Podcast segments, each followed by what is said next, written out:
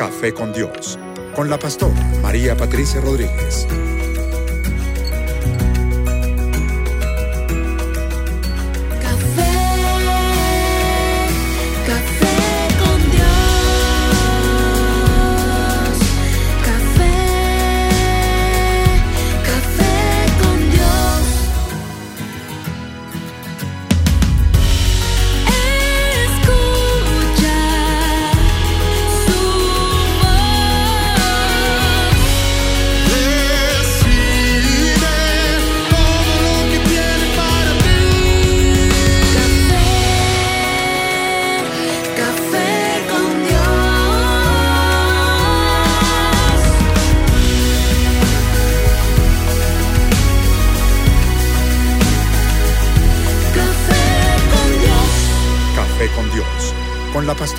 María Patricia Rodríguez. Hoy es un placer enorme estar de nuevo aquí en el Café con Dios.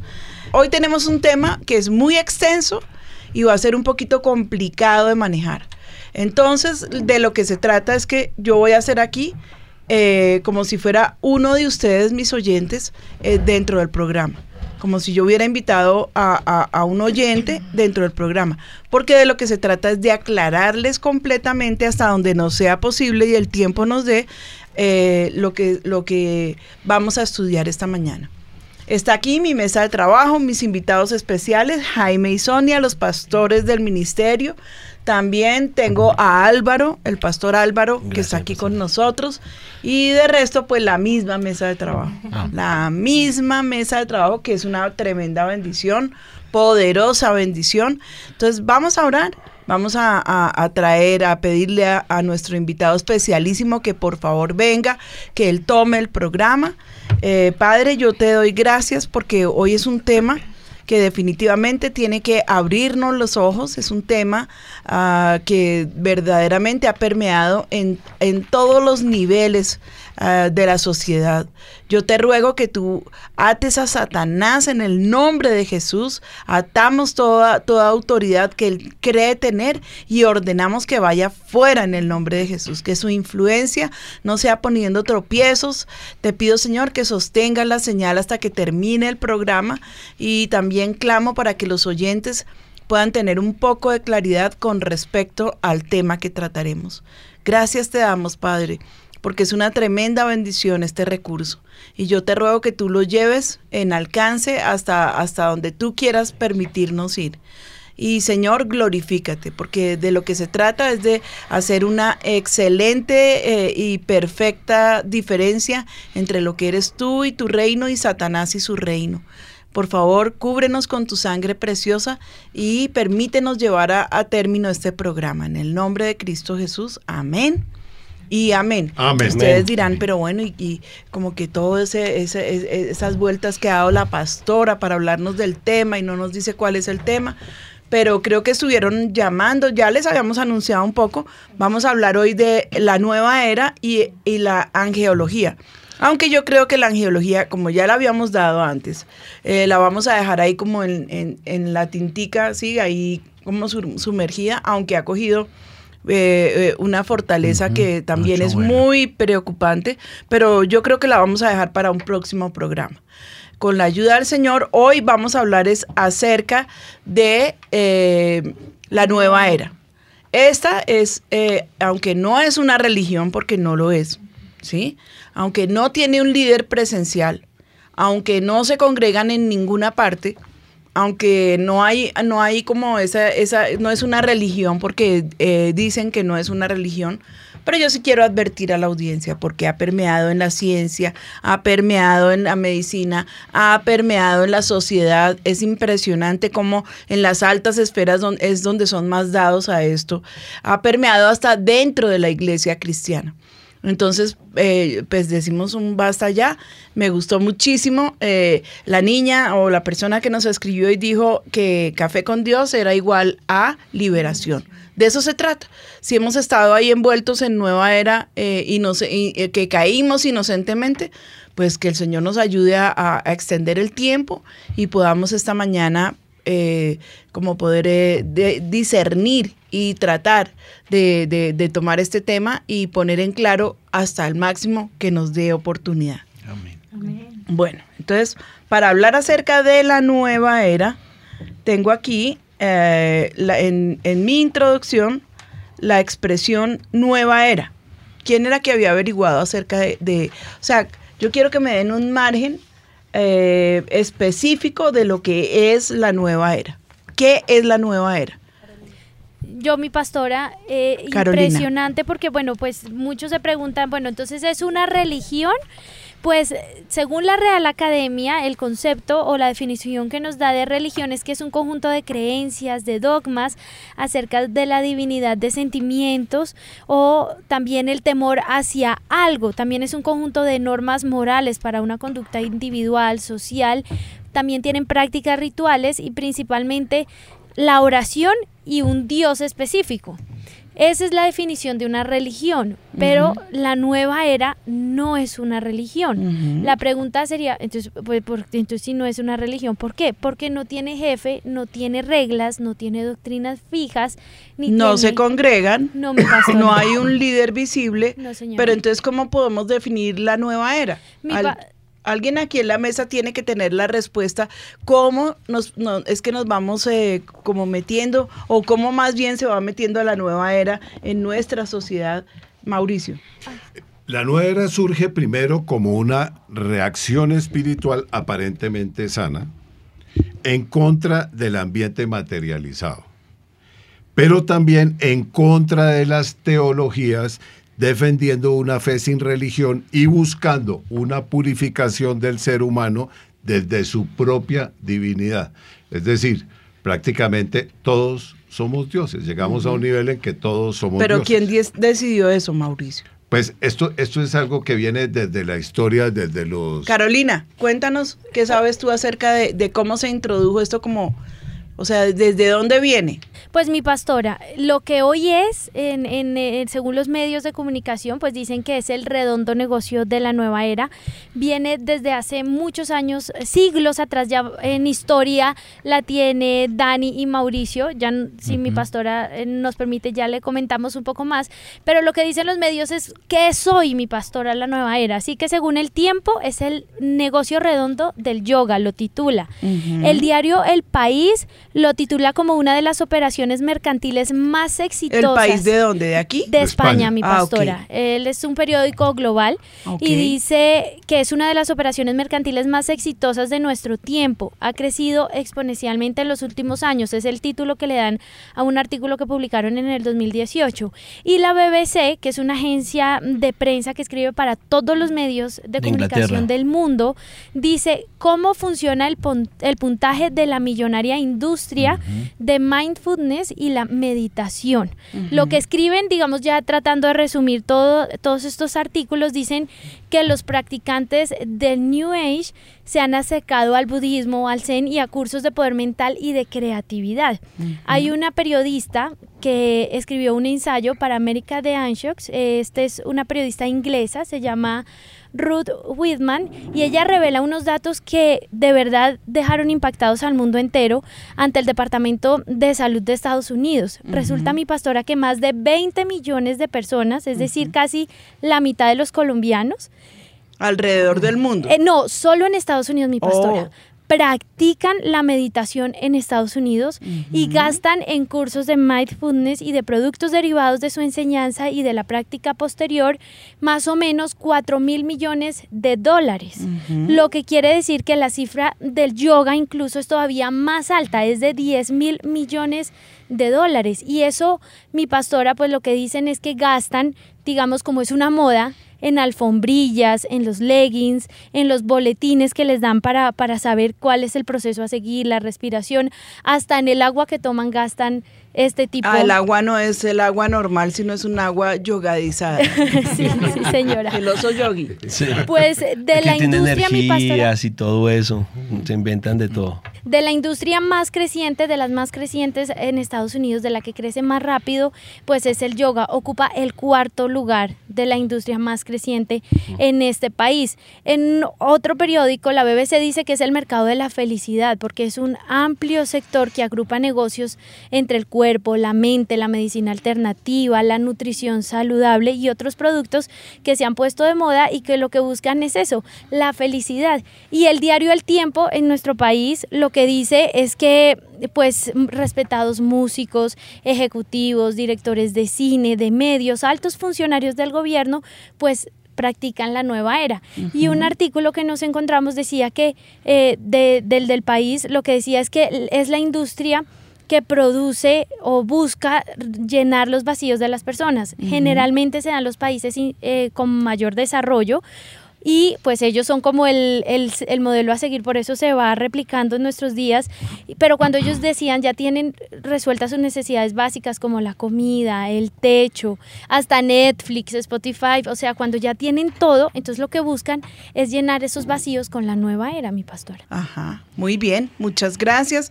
Pero bueno, quiero escuchar a la gente en la calle porque salieron a hacer, a mí me gusta mucho el periodismo callejero y, eh, es- escuchemos cómo tiene engañado Satanás a, a las personas o de pronto hay unos que, que tienen mucha claridad.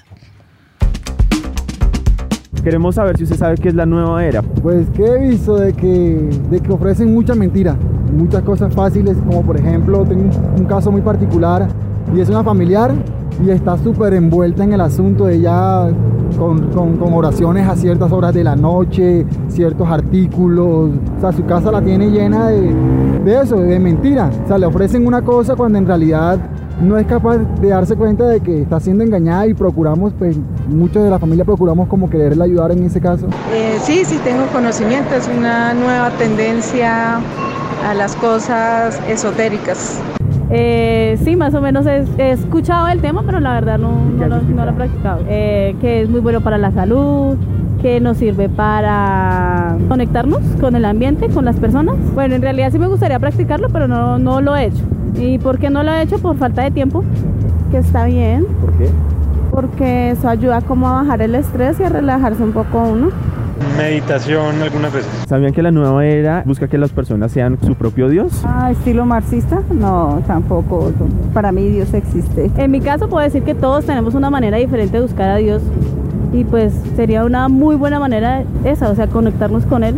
Para mí sería bueno. Pues yo, yo qué pienso, pues algo nuevo, algo bueno. En mi caso yo creo que eso le puede servir a uno para desconectarse de tanta enfermedad, tanta vaina. Pues sí, yo creo que adquiere uno como mucha tranquilidad, mucha paz. Eso fue lo que opinó la gente en la calle. Álvaro, ¿qué nos ibas a comentar? Mi pastora es tremendo porque en eh, eh, si, uno, si uno escucha con entendimiento, el concepto está ahí. Realmente, y como su merced decía, ¿no? Al mismo tiempo no hay nada, es algo como etéreo.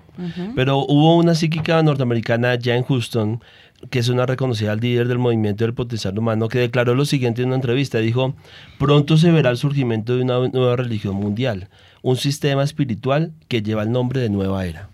Ella ya lo estaba profetizando desde ese momento, que al final lo que quiere es llevar paz a la gente. Hubo personas que dijeron eso precisamente, no, es que esto es una forma de tener paz, de, de salirse de los Sí, sí, problemas, sí. de meditar. Y básicamente es, es lo que hace la nueva era. Busca todo lo bueno de todas las religiones, pensamientos, conceptos, etcétera, y presenta una solución donde no está Dios de por medio, sino donde A está ver, entonces, mi ¿por propia qué, no, intención. por, qué, por qué no me hacen el favor y me aclaran el tema porque no entiendo nada? ¿Qué en definitiva es la nueva era? ¿De dónde nació? ¿Cuál es el trasfondo? ¿Cuál es su historia? Porque pues esta cosa ya, ya, ya me cayó gorda, pero yo quiero saber, yo, yo estoy parada en los pies del oyente. Yo aquí no soy la panelista principal, ni mucho menos. Entonces, Dani, ¿tú tienes la historia? Sí, señora, la historia y actualmente digamos que los que pertenecen a la nueva era, que a mí me impresiona y es que digamos un cristiano puede ser nueva era, un budista puede ser nueva era, Ey, ey, un- ey. o sea, Un cristiano puede ser digamos nueva era. que ellos toman Sí. todas las Es la- religiones y es como lo- la forma en que ellos lo ven, o sea, ellos aceptan a todo el mundo de todas las religiones para poder engañar a todo el mundo. Entonces, digamos, yo no me voy a poner a tu creencia, ni sino ven que yo también creo en lo mismo, pero como que lo tergiversan y obviamente eso es lo que se va a ver más adelante. Pero ellos, ¿cómo se catalogan a sí mismos? Ellos dicen, no somos religión, no somos secta, no somos nada, sino somos una forma de ver, pensar y actuar que muchas personas y organizaciones han adoptado para cambiar el mundo y llevarlos a esa nueva era. Entonces ahí viene, bueno, ¿y de dónde aparece el tal nombre nueva era? Sí. Eso tiene todo un trasfondo histórico, pastora. Cuéntame, por favor. Y es que Yo quiero conocer es los orígenes de la nueva era. Sí, A ver, señora. cuándo nació y, y yo creo que cuando se va a morir es hoy para muchos que quedarán eh, eh, en evidencia y quedará claro que, que están cometiendo, bueno, están practicando cosas que definitivamente van en contra de la palabra de Dios. Sí, señora. De hecho, la nueva era viene, tiene que ver todo con el tema de, de la astrología. Bueno, viéndonos como a sus inicios, inicios, inicios. ¿Cuándo fue? Eso es en la, en la edad de los sumerios, que los sumerios es la primera civilización que se conoce de la humanidad. O sea, Entonces, después del diluvio. Después del diluvio, sí señora. Ellos toman que el diluvio arrasó con, pues, con toda la humanidad, pero ahí quedaron los pocos que uno lee en la Biblia y hasta lo toman de eso y dicen que Abraham también, yo no sé qué, y Noé. tienen su propio y Noé. tienen su exactamente. El, Noé, el Noé sumerio. El Noé sumerio y de ahí nace, entonces, en la época de los sumerios ellos explican que empiezan unas eras. Las eras todo lo hacen en torno a la astrología, o sea, al movimiento de la Tierra, ¿cierto? Entonces ellos dicen, bueno, cuando empezó la época de los sumerios arrancó una nueva era que se llamó la era de Pisces y bueno, le ponen nombre. Todo se lo del zodiaco. Exacto, Pisces. Acuario y todo eso. Entonces dicen, cada era dura 2100 yo no sé cuántos años. Entonces se acabó una era y empieza otra era y empieza otra era. Y ellos, esa nueva era que proclaman y que se llama nueva era es la nueva de Acuario. ¿Qué es esa nueva era de Acuario? Dicen que el- la Tierra va a quedar como, enco- da toda la vuelta y queda encontrada con el Sol. Y esa nueva era de Acuario, ¿qué es lo que trae? Es un, es un movimiento de paz mundial y es un, sea, tiempo de... Como más o menos como el anticristo. Exactamente. Buenísimo. Viene paz, ver la viene inspiración. amor, viene Imagínense, mi armonía. pastora, ellos dicen que la Tierra da una vuelta, digamos, a la galaxia. Primero dicen que es redonda, porque ya saben, ¿sí? Sí. O, o- o no, o ya se volvió cuadrada otra vez. ahí concuerdan No, pero, todavía. pero entonces ellos contabilizaron, o sea, una cosa loca, eh, toda la vuelta que da la Tierra con el universo, ¿cierto? Y dicen que esa vuelta se completa en esta era, que es la última era de los sumerios que ellos tenían dentro de sus pronósticos. Es esta misma era. Y lo que dicen es eso, que esta era es donde va a haber una, una paz mundial, porque es la última era que es la era de Acuario. Ok, ok. O sea, lo que la palabra de Dios dice de, de que oirás de guerras y rumores de guerras y terremotos y, y bueno, y todos estos tornados y, y maremotos y todo esto, no va, no fue. O sea, ya pasó. Ya pasó porque llega la era de la paz y el bienestar y donde todos y los- las guerras que se están generando entre país y país y que Estados Unidos contra China y que Estados Unidos contra eh, Corea del Sur y entonces eh, que Venezuela nos quiere invadir y qué miedo. Por Entonces, eso es que tenemos no que hacer pasando. nueva era, pastora. Porque así vamos a resolver el problema, Ah, porque vamos a, a llevar a toda la humanidad a esa paz mediante Pero la cuándo, divinidad. dónde, y, o sea, dónde, dónde encuentro el noticiero eh, para que me diga ya, ya casi, ya matamos a, a tantos en Colombia. Entonces, pues, porque yo creo que la forma en que haya verdadera paz es que no haya habitantes en la tierra, porque pues choques siempre tendremos, diferencias siempre tendremos. Pero y perdón, dónde, si ellos aceptan todo, ¿dónde está Dios?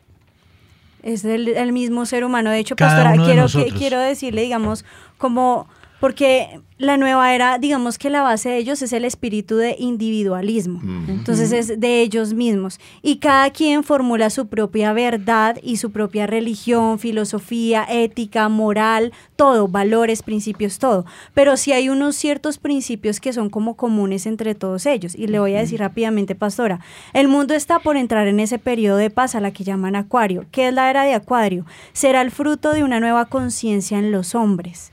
Esta, esta conciencia pretende ¿Ustedes o acelerar. todos? Todos. Ah, ok. Sí, sí, porque ahora hay que tener mucho cuidado porque discriminar también está gravísimo. Eso se, se gana una sanción, bueno, millonaria. A ver. Esta nueva conciencia le dará al hombre, digamos, poderes sobrenaturales y sabrá que no hay ningún Dios fuera de sí mismo. No hay es lo que ellos creen. Bueno, ¿y cuándo comenzaron esos poderes sobrenaturales para que podamos creer en eso? O sea, ¿en dónde yo voy a encontrar a ese ser sobrenatural? O sea, Jesús aquí en Nueva Era, ¿quién es? De eh, Yo lo tengo, pastora.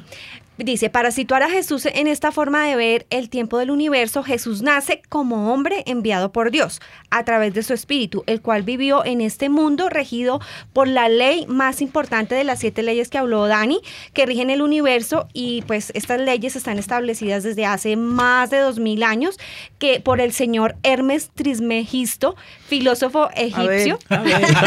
Uy, Lo pudo decir. Pobre Eh, hombre. filósofo egipcio que vivió dos mil años antes de Cristo. Y esa eh, la, esa mayor ley pues es el amor. Dice que Jesús nace al inicio de la era de Pisces y se caracterizó por dominar su conciencia y su mente para poder hacer el bien por medio del amor. Por eso hizo o sea, tantos solamente milagros. el que Jesús, Sí, Jesús señor. hizo tantos milagros fue porque alcanzó Eso. el estatus el de- estado de- mayor que es el amor. La y que por eso eh, o sea y enseñó eh, su sabiduría porque pudo llegar al punto máximo de conciencia que es el amor. Y Jesús o sea no es Dios es un hombre, un humano cualquiera que logró lo que pocos han logrado, que ese es ese estado mayor. ¿Cuántos más han logrado el estado de Jesús? No, ninguno supuestamente. Y Oprah no, no está como ya No llegando. Ella está llegando Ya allá, casi ya llega. casito. ya ¿Y qué le falta a Oprah para echarle la ayudadita? Ellos, por ejemplo, la parte que estaba leyendo para complementar un poquito que dice Lili. No, no, no, no, no. ¿Qué le falta a Oprah para llegar allá? Ella ya está llegando ahí porque el que le está ayudando a ella, aquí tengo el nombre, es Deepak. Dick Chopra. Deepak Chopra. Entonces la está enseñando como una telequinesis a mover objetos y todo eso. Entonces ya se están acercando y una cosita que su merced decía, aunque no tienen iglesia, tienen algo muy parecido que en este momento se llama Los Amigos de Oprah. Entonces Opa. tienen sus Opa. reuniones, sí, No, Opa. sí, Opa. y tienen sus reuniones y como tenemos todos los medios de, o sea, Las están haciendo algo así sí. como avivamiento, usan las redes, medios de lo comunicación último en tecnología para unir toda esta gente y como su merced lo señalaba, es una mezcla tomando cosas desde hace 500 años de la época de los sumerios. Pero según ella, ya ella alcanzó el desarrollo. Ah, según Oprah, ella misma dice, Pero entonces lo más venenoso es que ella no dice que es nueva era, sino que ella es cristiana. oh, Y toman muchísimos versículos que ya le van a ir eh, suministrando ahorita y los descontextualizan. Por ejemplo, la parte donde Jesús dice, el, yo soy el único camino para llegar al Padre, que dice, no, y nadie viene al Padre sino por mí. Cuando él habla de yo soy el camino, la verdad y la vida, el yo, cuando Jesús lo dice, no se está refiriendo a él, sino a esa deidad que él, como nosotros, llevamos dentro, según ellos. ok, ok. Sí, pero que él la desarrolló más. Ese es el llamado, Él según entendió, él entendió que había nacido para algo Correcto. especial y ahora lo practica. Correcto. Pero Dios para ellos no es un Dios personal, es un Dios impersonal. El pecado no existe. Bueno, ya le van a ir hablando de las distintas... Y obviamente le quitan a Jesús lo más importante que es su muerte en la cruz. Y la pecado. resurrección. Y la resurrección. La resurrección es sencillamente una encarnación. Es correcto. Ok. Bueno, pero Jaime y Sonia, ustedes que también estuvieron estudiando, ¿cómo ha permeado Nueva Era a la iglesia cristiana? ¿Ustedes me pueden explicar esto? Sí, en todos los ámbitos, eh, realmente el objetivo es permear todo, la literatura, el cristianismo, todo. De acuerdo, pero el cristianismo, Y ¿cómo? realmente en, en, por ejemplo, prácticas de meditación. Entonces, a veces en empresas en donde les llevan esos seminarios de autoayuda, donde hay cosas De metafísicas, autosuperación. de autosuperación, y muchas veces como parece eh, que fuera para beneficio de Sí. las personas, entonces la gente pueden caer fácilmente en ese tipo de cosas, en donde las ponen a hacer yoga, en donde las ponen a hacer, y el problema de eso es, es Pues según lo que vimos, el problema es yo gasto. Claro. Gasto y gasto y gasto. Eh, he visto, por ejemplo, en le- vi un libro de psicología pastoral de un pastor cristiano que practica la hipnosis. ¿Eh? Entonces hay unos ejemplos allí en donde dice, por ejemplo, tiene el caso de una niña de dos hermanas que nació la hermana menor, la descuidaron un poquito a ella Y él dice a través del planteamiento que como en la cuarta sesión no había descubierto cuál era el problema y empezó a practicar eh, la hipnosis. Y la regresión. Y Las regresión, porque entonces a través de eso van unidas las dos. Entonces la hipnosis junto con la regresión dice que ella la llevó a la edad de dos años y que luego la llevó otra vez para arriba a la de 18 años y que ahí pudo descubrir que realmente el problema de la niña era del asma, tenía un asma muy severa que casi la lleva a la muerte, entonces que era el problema que tenía realmente con la hermana. Entonces él dice que El abandono que el- sufrió el por causa de la hermana. Pero el Señor nos ha, es que Satanás siempre trata de imitar lo que Dios nos ha dado. Ajá. A los cristianos esos métodos no, no son válidos, porque es que Dios diseñó la mente, el subconsciente, el preconsciente y el consciente son organismos sellados, donde nadie puede entrar y es un problema ético. Ujú. Imagínense ustedes uno quedar expuesto a que un- una persona X puede llamarse un pastor o puede llamarse una persona X, entre al interior de su vida y por un tiempo usted quede bajo el control de esa persona. Fíjese que tiene que ver con hechicería, con manipulación y con control. Usted no puede quedar bajo el control. Hay un ejemplo muy claro de por qué esto no se debe usar y era el caso de, de una compañía en donde había eh, un grupo de personas que salían a una convención y una de las muchachas que iba a la convención no sabía nadar. Ella desde el día, desde los días anteriores le comentó a uno de los muchachos que estaba estudiando psicología e hipnosis el asunto y él le hizo hipnosis y entre comillas le cambió su mentalidad para que ella pudiera eh, Nadar. nadar.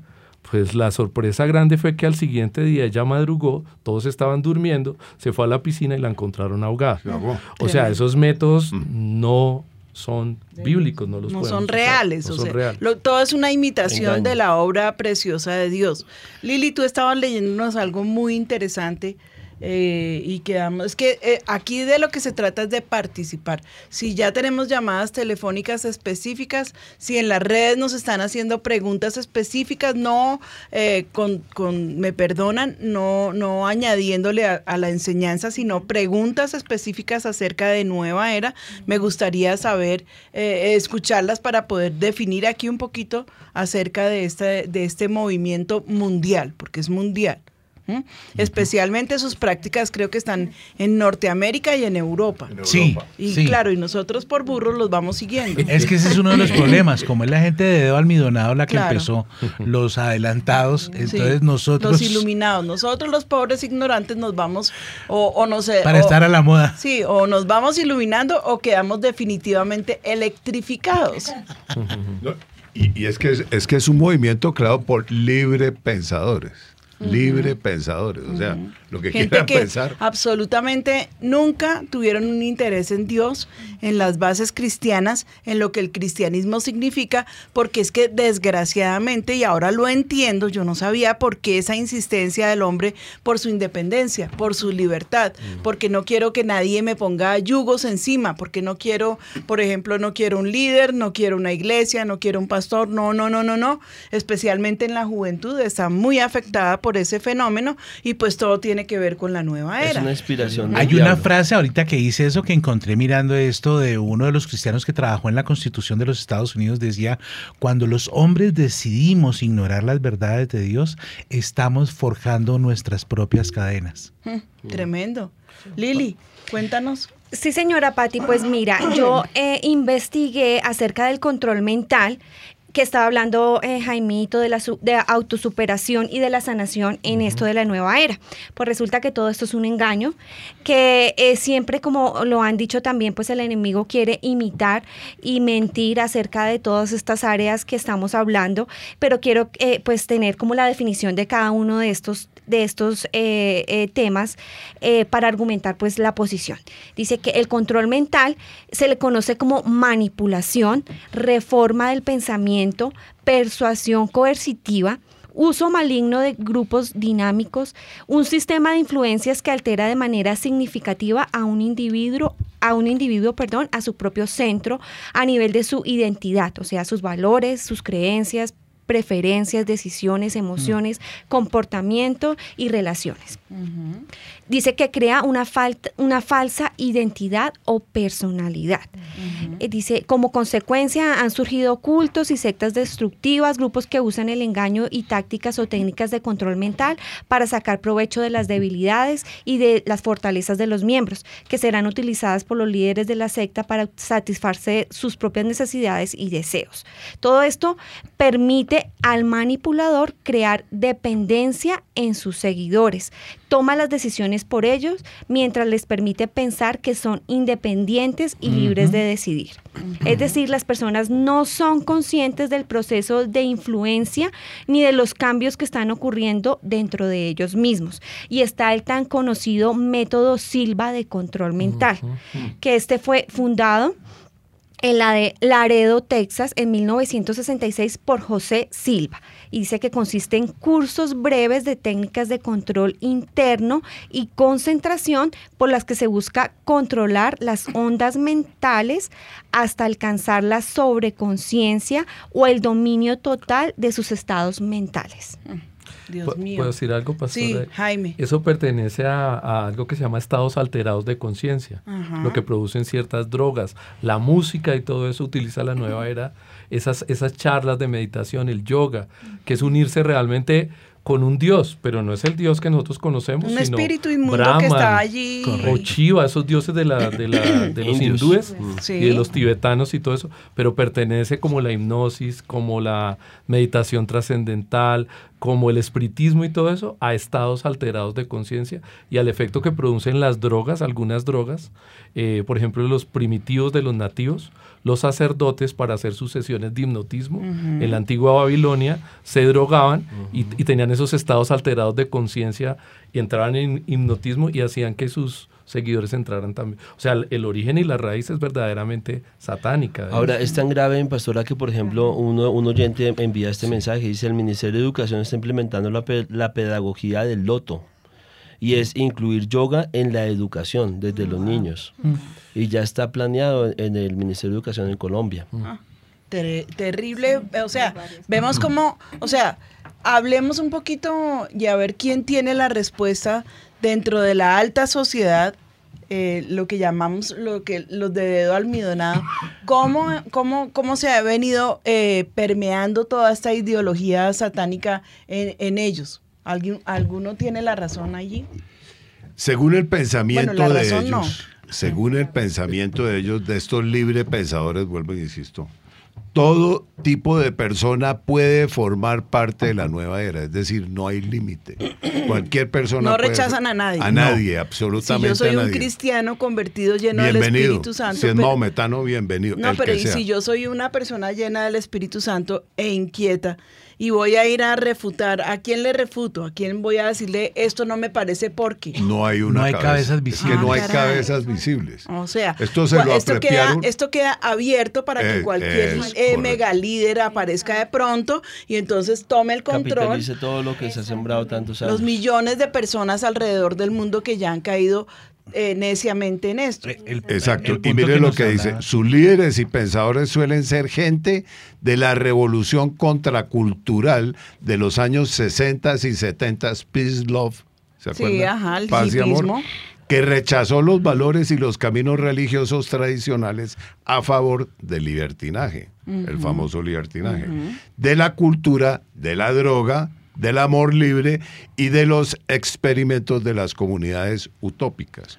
Hoy sus ideas están tan difusas que gran número de personas las comparten sin un rechazo formal y evidente de su propia cultura o de su estilo de vida. Pero bueno, ¿yo cómo puedo reconocer a una persona que practica la nueva era? Una de las cosas que dice es que a- hace poquito tuvimos una experiencia, un señor nos estaba vendiendo algo y Sí. era muy acucioso con, como vendedor. Sí. Entonces una de las cosas es que siempre Acucioso igual a muy muy muy Insistente. incisivo, como Ok, muy eh, insistente con lo que estaba vendiendo y un día pues, le- pues le compartimos de nuestra fe Y él entonces también le dije, bueno, ¿y tú qué? Porque yo lo veía como raro, como metafísico, como que Ujú. hablaba de cosas.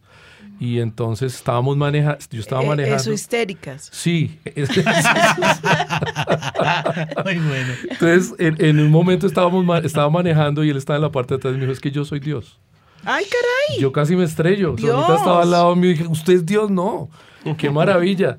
Entonces le empezamos a compartir de Jaime, realmente... eso quiere decir que si yo, por ejemplo, veo en ti una buena inclinación y una buena enseñanza, te puedo pasar a ti mi velita con la que, mejor dicho, se supone que yo debería, y te, y te prendo mi velita. Jaime ahora es mi Dios. No, porque ahí le dijimos, claro, lo contrario. Le dijimos, no, yo tengo un Dios del cual necesito, porque soy pecador, porque ellos niegan la sangre de Cristo, lo necesito todo el, todo el tiempo, sin Él no me voy a salvar. Esa es la fe que nosotros creemos. Y le dije que era muy osado para decir que, que Él era Dios, cuando incluso no me había podido conseguir la cosa que yo estaba pidiendo. Me quedó grande. Mira, desde ese día no me volvió a llamar, dejó la insistencia, dejó todo porque él realmente quedó, quedó choqueado realmente por eso. Entonces, uno de los indicativos es que esas personas no tienen en cuenta a Dios, el orgullo espiritual.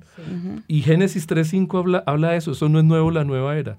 Génesis 3.5, el engaño de Satanás a la humanidad era, ustedes van a ser como Dios. Así es. Y ese es el mismo Satanás, no es que no haya un líder.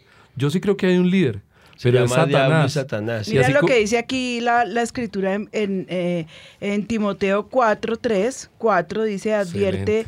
advierte sobre esto diciendo, porque vendrá tiempo cuando no se sufrirá la sana doctrina, sino que teniendo comenzón de oír, se eh, amontonarán maestros conforme a sus propias concupiscencias y apartarán de la verdad el oído y se volverá y se volverán a las fábulas. Fábulas.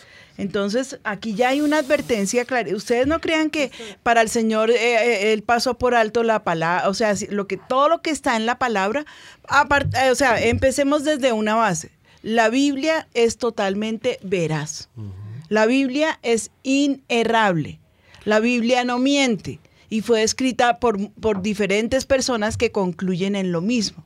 Diferentes personas que fueron visitadas por el Espíritu Santo de Dios y muchos testigos y eh, que fueron testigos oculares de la vida de Jesús sobre la tierra, que fueron no solamente los discípulos, sino aquellos que caminaron con Jesús y todos los que le conocieron. Por eso cuando, cuando comenzaron eh, a escribirse, se decidió escribir la palabra, era porque eh, la gente transmitía lo que había visto de generación en generación y ya comenzaba era como a degenerarse, entonces dijeron, alto ahí, vamos a comenzar a recopilar todo y ahí fue cuando se dio el nacimiento al Nuevo Testamento. ¿Sí? Pero partamos de la base que la Biblia es inerrable, inanerrable. Ella no miente, ella no se equivoca, no hay versículos que están allí como encontrados. Ah, mire que no, la Biblia definitivamente es la palabra de Dios y esa no miente, esa no la podemos descartar.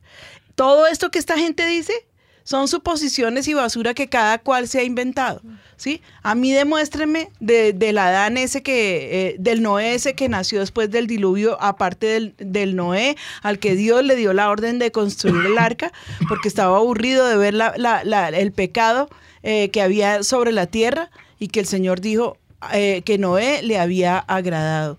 Y a él le da la orden de, de- de entrar en el arca, de llevar estos animales, ir con su familia y son los primeros habitantes después de que la, de que la tierra es totalmente destruida. Los primeros habitantes sobre la tierra fueron Noé y su descendencia. Muéstrenme el segundo Noé, de dónde viene, de dónde lo sacaron. Aquí hay hechos reales y, son, y, y además que se han investigado científicamente. Científicamente se encuentra con que sí hubo eh, el, el arca. Esta apareció hace poquito. Sí. ¿Saben Sí. qué interés y qué valor le dieron? Cero, porque no les convenía. Rapidito pasaron la noticia, pero encontraron el arca, los tornillos, eh, es un, es un, es un descubrimiento asombroso que a- a la- a la- al mundo no le interesa que se dé a conocer.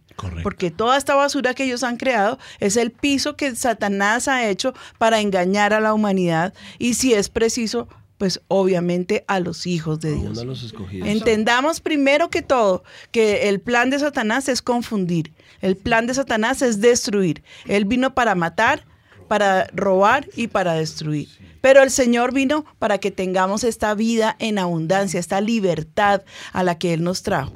¿Sí? Ahora, digamos que, que, eh, hablemos de Jesús, porque no hablamos un poquitico de Jesús. Pero de lo que su merced acabo de decir hay una verdad demoledora contra lo que ellos creen, porque ellos no creen en la Biblia porque para ellos no hay verdad absoluta. Sí, pero Pastora, pero hay una, para respondiendo a la pregunta que su merced también hacía, eh, ¿cómo reconocer una persona?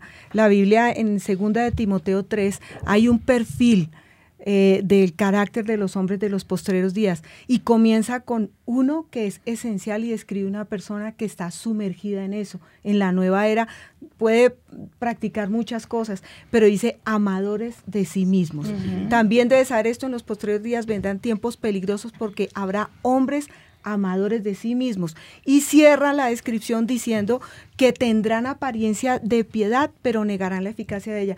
Nosotros vemos que esas son características fundamentales de alguien que está bajo ese, esa influencia, esa creencia. de ese esa- yugo. Sí. ¿sí? Pero, ¿qué dice la palabra en Juan 3:16?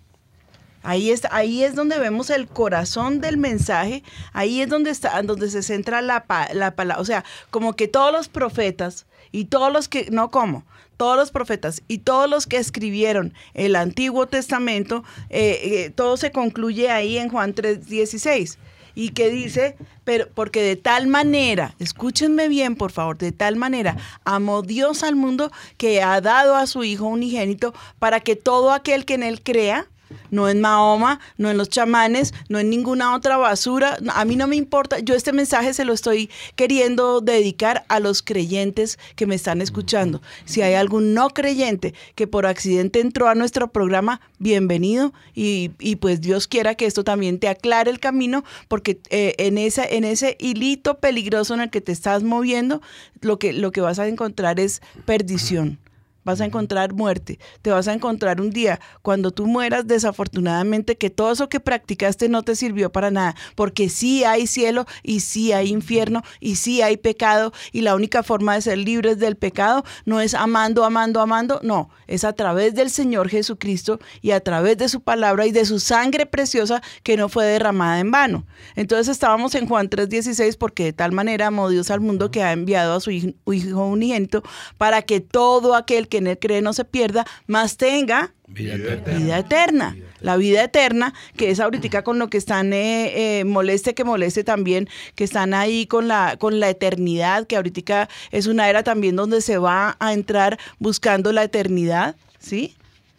No, no, no, no solamente de la reencarnación, sino es que estuvimos viendo eh, acerca de unos productos, pues la gente siempre eh, buscando como la, la eterna belleza, la eterna Juventud. juventud, ¿sí? Y que van a comenzar, y había un hombre allí, un español hablando con una autoridad y con una eh, autosuficiencia que estaba hablando, habla- habló de todo. Pero fue, fue realmente tanto lo que habló que concluyó no concluyendo nada porque pues de eso se trata. Sí. Confunde y vencerás. Así ¿Mm? es. Eh, Pero este estaba hablando del desarrollo de los computadores, él estaba hablando del desarrollo de unas máquinas que se van a crear, eh, que van a hacer cosas increíbles para que el hombre no se desgaste. Estaba hablando de una cantidad de cosas que uno dice probablemente los avances científicos van a crecer. Seguramente que sí, yo sí lo creo. Pero realmente de lo que se trata todo este tipo de cosas es de confundir, de desviarnos del camino. Y una pequeña práctica mm, eh, eh, de esto, pues, aunque nos parezca radical y terrible, como que opaca todo lo demás. ¿Cómo que no hay pecado? Porque la nueva era dice que nadie es pecador. ¿Quién tiene ese dato de, de- de- de Perdón, la nueva era? Mire, la nueva era es una tendencia sociocultural con elementos religiosos, porque los tiene, todo el tiempo nombran Claro. la Biblia o, u otros libros. Luego dice, comienza sustitu- sustituyendo las virtudes por valores. Luego la moral por compromisos. Luego la conducta social por estilos de vida. Y la, la verdad por alternativas. Entonces, cambian todo lo que la Biblia enseña. A ver, perdón. ¿Cómo así que la verdad por alternativas? Entonces, ya no, la verdad no es, digamos, en el caso de la Biblia. ¿Qué es la verdad? No hay una verdad absoluta. Como la verdad absoluta para nosotros es la Biblia, por ejemplo, para ellos no es la única verdad. Entonces hay varias alternativas. Ya. No es solamente que Jesús, Jesús es el camino, la verdad y la vida para llegar al cielo y al Padre, sino que esa es una alternativa. Pero si yo soy buena persona, si ayudo al prójimo, si amo a los demás, también lo puedo lograr. Por eso se abre otra alternativa a los caminos que son verdaderos en Pero Dios. la palabra de Dios es clara en decir eh, que, que el Señor Jesucristo dijo, yo soy la verdad, no una verdad. Yo soy el camino, no un camino alternativo. Exacto. Puede Yo seguir este camino, pero también puede seguir otros 20. Y yo soy la vida. Nadie más puede dar vida, porque es que todo fue creado por Él y para Él. Exacto. ¿No? Entonces ahí, ahí como que estamos eh, eh, eliminando por cualquier parte la posibilidad de que Dios entre en nuestras vidas y que Él sea el salvador de nuestras vidas, que Él sea eh, al que necesitamos. Yo no sé, yo no sé la gente cómo puede vivir sin Dios, no tengo ni idea cómo pueden hacerlo, cómo logran hacerlo. ¿Sí? Pero definitivamente todo esto es basura. No acabarán por entender cuando pasan por todo esto que no les llenó. No habrá un testimonio por ahí que diga, yo practiqué esto, esto y esto y para nada me sirvió. Sí hay muchos que se están saliendo y se están convirtiendo y hay muchos testimonios grabados y en YouTube. Pero como decía Jaimito, no es nada nuevo. ¿Qué hace Satanás apenas aborda a Adán y a Eva? Les dice, Dios les mintió. Eso no es cierto. Ustedes pueden ser como Dios. Cuando les dice, con que Dios les dijo, no, ustedes no van a morir. Su merced citaba Juan 3:16, para que ninguno se pierda. Pero como ellos dicen que ninguno se va a perder, que es la ley del amor de ellos, entonces empiezan a hacer lo mismo que Satanás. Eso que Dios les dijo no es verdad. De lo que su merced decía, la obra expiatoria de Jesús no tiene necesidad de ser porque como no hay, No hay pecado, pecado. no hay maldad, no hay condenación. Ajá. Entonces cada vez ellos lo que están es alimentando más el ego. Ustedes pueden ser como Dios. Es lo mismo. Que la misma mentira desde la el principio. misma mentira desde Génesis, pero con tonalidades que van acorde a la era en que estamos viviendo. Por ejemplo, ahorita Alvarito estaba diciendo de... Ah, el pecado no existe, ¿no? Sino los errores. Exacto, Sí, se vuelve ya, porque cambia totalmente, ¿no? No es una experiencia que tuve mala, la puedo corregir, pero no es un pecado que, me, que afecte mi O alma. sea, si yo cojo y, de- y mato a una persona, eso no es pecado, fue No. un error. error. Fue un error. Sí, entonces es como que delete y ya, listo. No, no pasó nada. Y mi pastora, no sé si valga la pena, pero está, tengo, estoy aquí en Génesis 3. Si leemos el pasaje de la tentación de- del diablo cuando se aparece a la mujer para tentarla, podemos ver que tiene todo que ver que él no cambia su estrategia, sino que es la misma. ¿Lo Sí, leemos? sí, claro. Dice, pero la serpiente era, era, era, era astuta, Astuta, más que todos los animales del campo que Jehová Dios había hecho, la cual dijo a la mujer, con que Dios ha dicho, no comáis de todo árbol del huerto, que aparte de eso es mentira, ¿no? Y la mujer respondió a la serpiente, del fruto de los árboles del, huer- del huerto podemos comer, pero del fruto del árbol que está en medio del huerto, dijo Dios, no comeréis de él, ni le tocaréis, para que no muráis. Entonces la serpiente le dijo a la mujer, no moriréis, sino que sabe Dios que el día que comáis de él serán abiertos vuestros ojos y, seréis como Dios, sabiendo el bien y el mal. Y la, y la mujer vio varias cosas. La mujer vio que el árbol era bueno para comer, que era agradable a los ojos y que era codiciable para alcanzar sabiduría y tomó de su fruto. Y básicamente es lo que le venden a las personas, que esas técnicas y todo esto que estamos hablando, y nos- eso que nos falta hablar de toda la parte de símbolos, fetiches, lo que influye en la historia, en, en el arte, etcétera, en todo el arte, la música, el cine, Con todo, todo eso. se amalgama. Pero al final, pero, pero lo perdóname, que para es que no se nos vaya la idea, me gustaría muchísimo que, la, que los oyentes sepan cuáles son los fechi- fetiches que están comprando y en qué se están metiendo cuando están comprando ese tipo de elementos. Sí. No, Sí. espérate, termina Ah, tu idea. terminó, ok. Entonces, imagínense, mi, pastor, al final el diablo ofrece exactamente lo mismo. Lo que, lo que la mujer al final que vio fue que era bueno para comer. Ahorita la gente dice, no, pero claro, el fitness, eh, la, La paz, comida sana. exacto, comida sana. La ¿no? meditación. Luego dice que era agradable a los ojos. Y básicamente esto es, lo, esto es lo que los influencers están haciendo hoy día.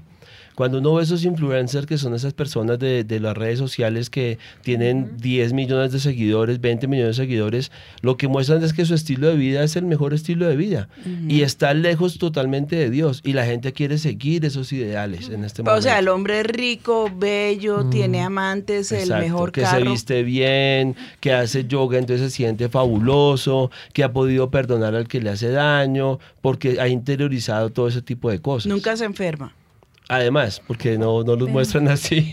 No, pues esa parte que la van a mostrar. Sí. La desgracia que viven personal, la soledad, la tristeza, el pecado de todas maneras daña el alma, le guste al que le guste, el pecado daña el alma, la destruye, comienza esa culpa, esa carga. ¿Con qué se la quitan? Me imagino que meditando se meten allá en las redes de los youtubers o qué sé yo, cómo Sí. se ma- maneja esa cosa eh, espantosa. Yo por eso, de verdad, nunca he querido manejar las redes porque me parece que son un tiradero de basura y donde se mete Satanás de lleno a, tra- a- a- a- a- a destruir a la gente, a ofrecerle cantidades de cosas y incautamente caemos, Sí. incautamente caemos. Así es, mi pastora. Y, y lo que, y lo que, mire lo que dice primera de Juan 1.6, dice, si decimos que, que tenemos comunión con Él y andamos en tinieblas, mentimos y no practicamos la verdad. Pero si andamos en luz como Él está en luz, tenemos comunión unos con otros y la sangre de Jesucristo, su Hijo, nos limpia de todo pecado. Y esa es la parte que quitan ellos. Ellos, no, ellos dicen, no, andemos bien, que amamos a los demás, el punto más alto es el amor.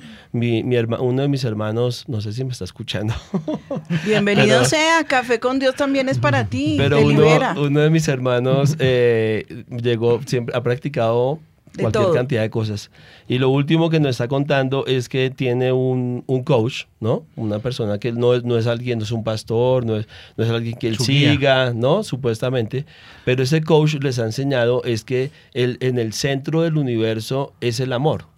Y si yo amo a los demás y no hago daño, sino que represento amor, hablo lo positivo, hablo lo amor, puedo llegar al punto más alto Pero de, esa altura. pero tiene que ser de una santidad y de una paciencia y los frutos del Espíritu, todos, eh, mejor dicho, multiplicados por 10 mil, eh, incluidos en esa sola persona. Exacto. Ahora, eh, me gustaría saber qué, qué están diciendo en, en las redes.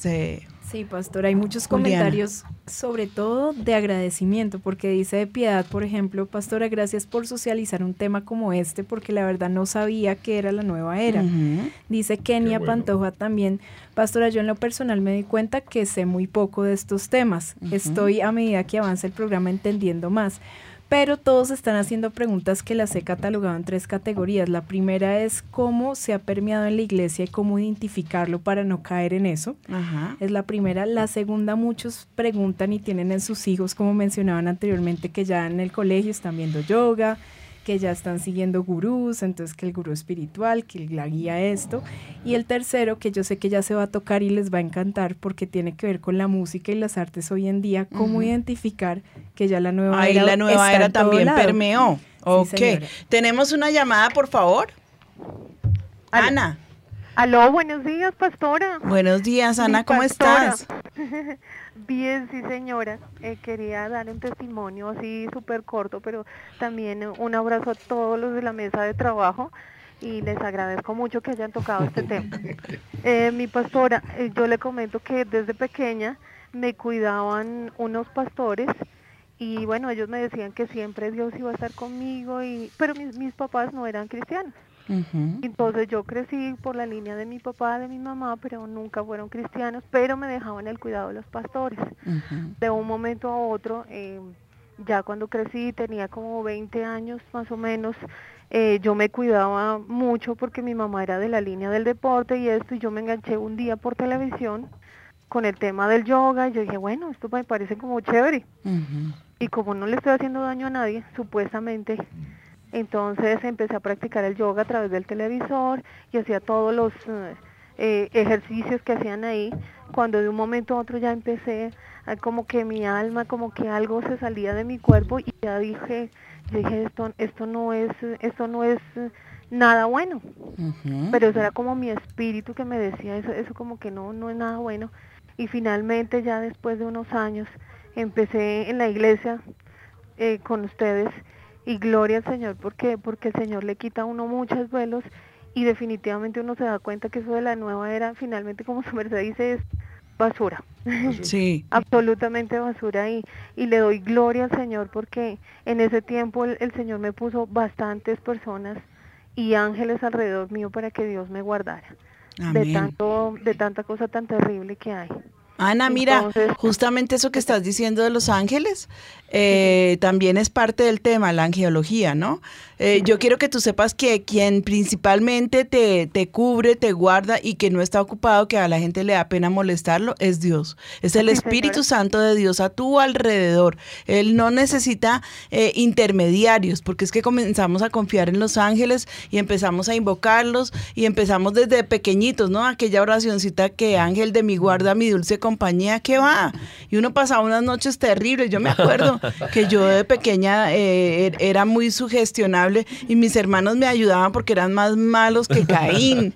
Ah, pues, Antes de convertirse, ¿no? Claro. Antes. Antes de convertirse, pero no, a toda la audiencia. Dios es suficientemente capaz para cuidarnos a todos. Él es un Dios omnipresente, Él es un Dios todopoderoso, Él nunca está eh, ocupado y quiero que sepan que Él sí tiene ese, esa preocupación por cada uno de nosotros. El Espíritu Santo de Dios también es, ese, es ese manto que nos cuida y nos protege.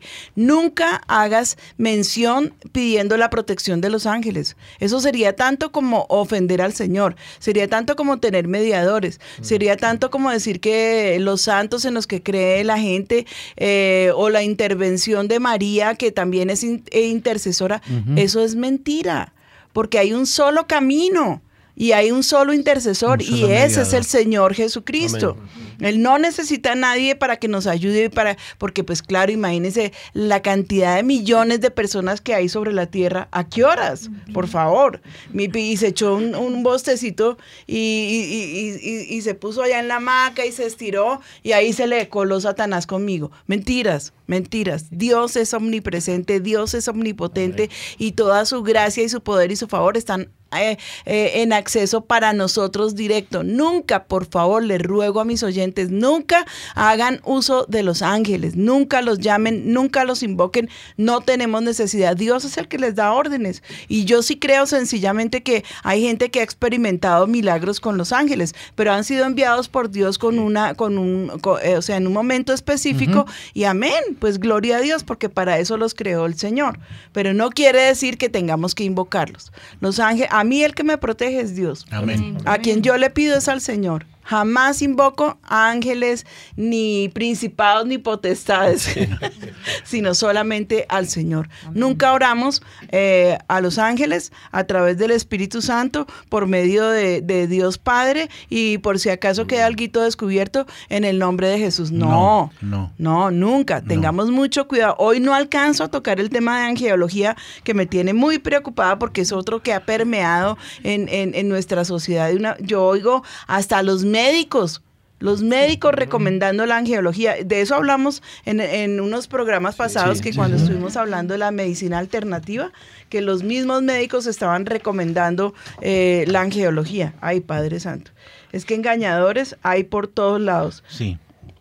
Pastor, hay un versículo que quedó de lo que estaba leyendo Alvarito donde se muestra, dice en 1 Juan no 10, dice, si decimos que no hemos pecado, le hacemos a él mentiroso. O sea, lo que hizo Satanás en Génesis. El justo más Que Dios justo dice está- la palabra que peca siete veces en el día. Y su palabra no está en nosotros, dice Juan. O sea, ya será Dios mentiroso y no tenemos la verdad. Así es. Bueno, yo quiero saber en las redes que nos encontramos, eh, Juliana, Daniela.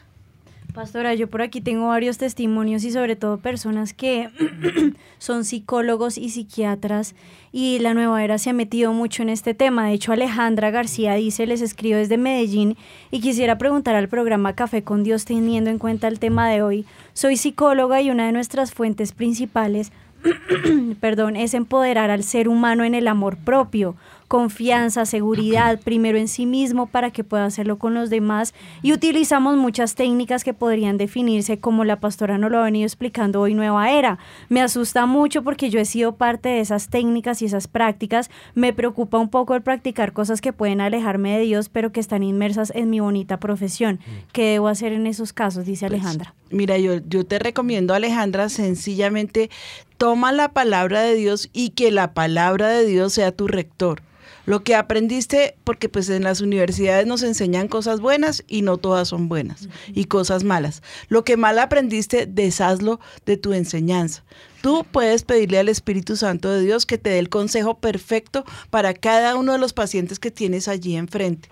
Yo te recomiendo en verdad que ese, ese rector para tu carrera, tu hermosa carrera, sea el Espíritu Santo de Dios. Con Él tú tienes la certeza de que no estás mintiendo, de que no estás engañando, de que no estás metiéndote en, en- en caminos que son un poquito tenebrosos.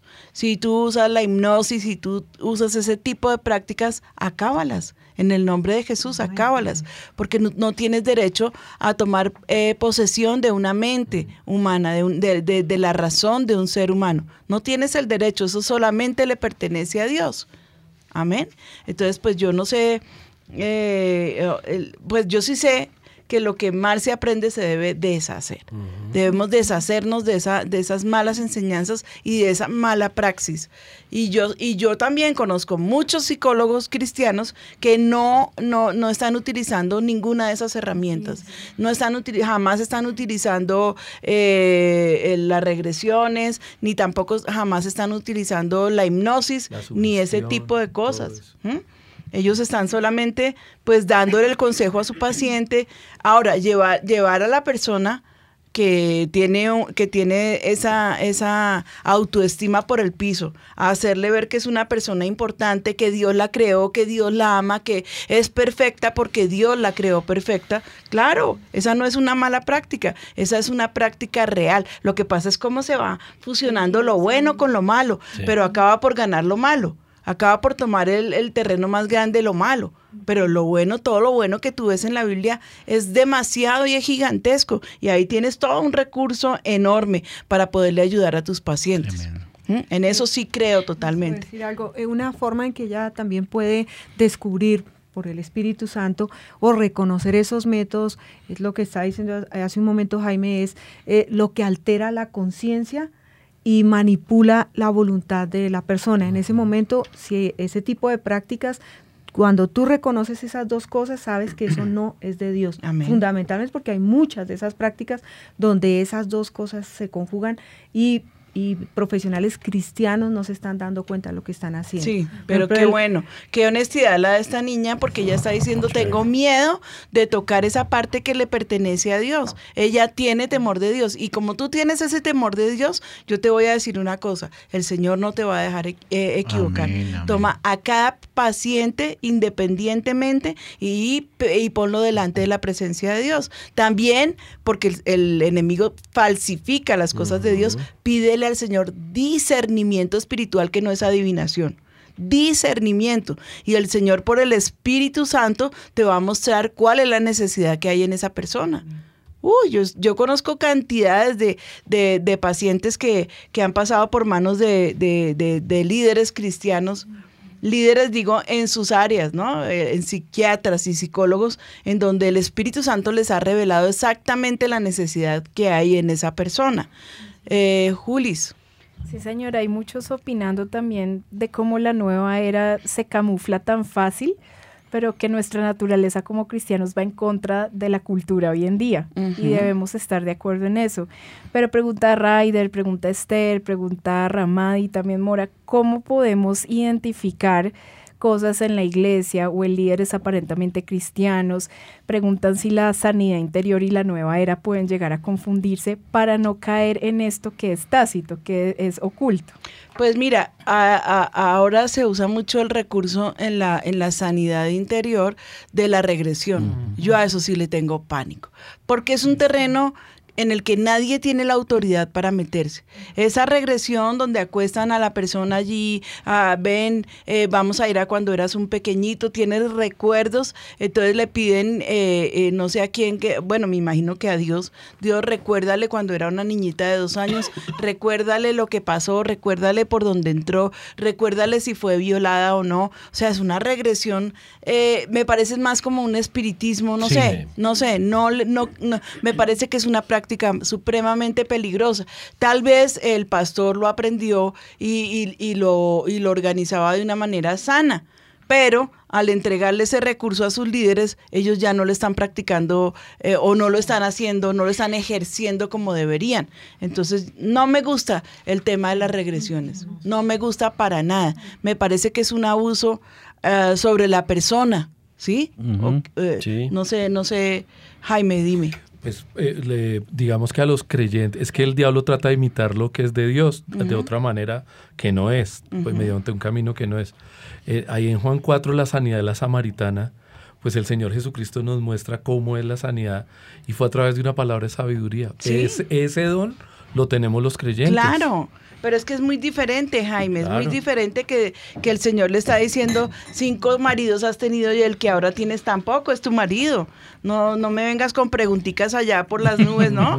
No, Sí. no, no, no te me hagas. Pero no la tuvo que llevar a cuando estuvo con el primer marido. claro. No, la Sí. palabra de sabiduría. El Señor sabía. Saca, claro. Las- el Señor sabía que ella tenía, que ella había tenido cinco maridos y que ahora la pobrecita ni siquiera eran, ya con este eran seis, Seis. ¿sí?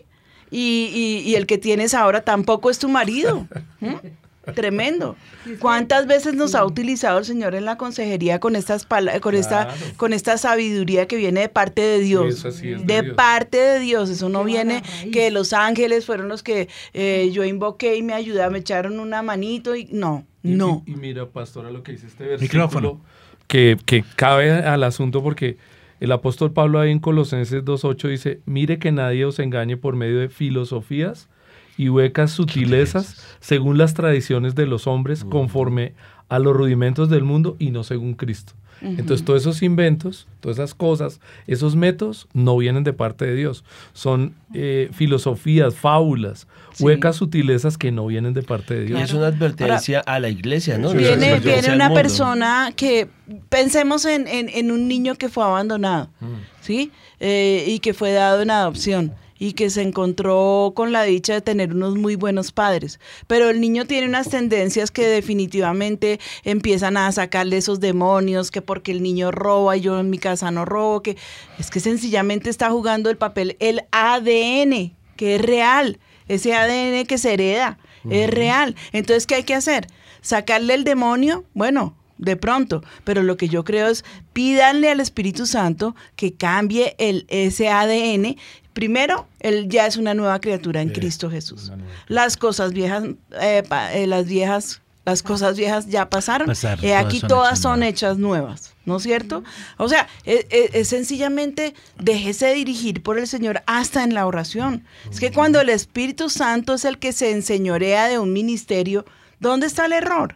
Si yo no invoqué a cualquier espíritu, porque espíritus hay muchos, yo invoqué al Espíritu Santo de Dios, porque va a venir otro espíritu a darme consejos. No, Claro. viene el Espíritu Santo de Dios, porque es al que le estoy diciendo, Señor, por favor, en tus manos está la vida de esta persona, tan delicado que es. ¿sí? Un mal consejo, ¿cómo puede torcer también? eh, completamente la vida de una persona, pero yo no tengo aquí el manual de consejería ni es el que les quiero dictar hoy. Hoy vamos a hablar de nueva era y vamos a, a- a tratar de darles el máximo acerca de lo que hemos estado investigando, porque esta fue una investigación seria y profunda y nos tardaríamos por lo menos cuatro programas, porque esto, esto, Es verdad. esto de verdad que eh, genera y degenera en cosas impresionantes. Mi pastora, sobre Daniela, todo que- eh, perdón. ay, perdóname, tú tenías lo de nueva era con respecto a, a- a- a- Los a la simbología y también al arte. ¿Cómo se metió la nueva era? ¿Cómo está metida allí, por favor? Sí, señora pastora, de hecho me impresionaba uno de los comentarios y bueno, muchos comentarios de los oyentes es que son comerciantes, son empresarios y uno nos decía, Emil Ariza decía, pastora, tengo un almacén de ropa y cuando voy a surtir el almacén me llegan cantidad de accesorios, manillas, collares, pulseras, camisetas, pantalones que tienen el ojo, la mano, el triángulo. No ¿Es los esto compre. bueno o es esto malo? Malo, Esto pésimo. pregunta él y pastora me decía otro otro, otro oyente que es muy importante, que hoy en día eh, los famosos influencers de, de YouTube, ellos siempre dicen yo creo en Dios y sacan versículos bíblicos y cantidad de cosas, pero después están hablando de energías y es que mi energía con la tuya y si tú me traes buena energía, yo, o sea, el tema de las energías y todo eso que tiene que ver con lo de los influencers ha permeado mucho también la iglesia cristiana y la gente no se da cuenta y empieza a seguir a este tipo de personas porque hablan de Dios aparentemente o envían un versículo bíblico y eso, todo eso tiene que ver con la nueva era porque cuando vamos a ver los símbolos, pastora, todo eso tiene como sus raíces en que es una buena energía, es una mala energía, me atrae esto, aquello y lo otro. Hay unas imágenes que, que tiene el canal allí, pastora. Y vamos a ver uno de los más famosos. El primero que vemos como de izquierda a derecha es el ojo de Horus, se llama, y es el famoso, el de la iluminación. Esto tiene, todo lo de la nueva era también tiene, digamos, un trasfondo del- de los masones y es un símbolo de la masonería, de hecho. Pero espérate, es ese ojito que ya lo pintan bonito, Es- como fuera que de... se lo tatúan, que lo ponen en cuadros, que lo ponen en cantidad de cosas que vienen en un triángulo, de hecho. Pero hay uno que es, el ojo siempre es azul porque es como gringo, yo no sé. a veces. ¿Sí? Eh, eh, eh, y viene en porcelana y viene para dijes o para... Ah, sí, señora. por favor, no, no me los quiten de allí. Ese hecho se llama el ojo turco u ojo azul, pastora, que, que le voy a contar un poquito de ese. Eso es un amuleto y dicen que ese ojo es una muralla invisible contra el mal de ojo. Entonces, ¿qué hace ese ojo? Que dice que su- según ellos ese amuleto quita las envidias, la maldad o los malos sentimientos, absorbe nuestra energía o potencia y trae buenas cosas y aleja las malas energías, por decirlo Pero así. si absorbe la buena, ¿para dónde se la lleva? Perdón. O sea, porque si la absorbe, se- me la está quitando con algún fin. Pues es que yo no, yo, yo para comer entero no nací. Y, y- y- pero pues no te quiero corchar a ti, es que quiero que la gente entienda Sí. lo absurdo Sí. de cada uno de esos fetiches en los que se les ha dado por creer. Es. Allí también es- veo el, el cuarzo. eh, El cuarzo, Danielita. pastora, pues es un mineral, de hecho es una piedra. Y eh, ellos dicen y lo utilizan mucho en la cristaloterapia. ¿Por qué utilizan el cuarzo? Porque dicen que trae curación psicofísica o trae buena suerte.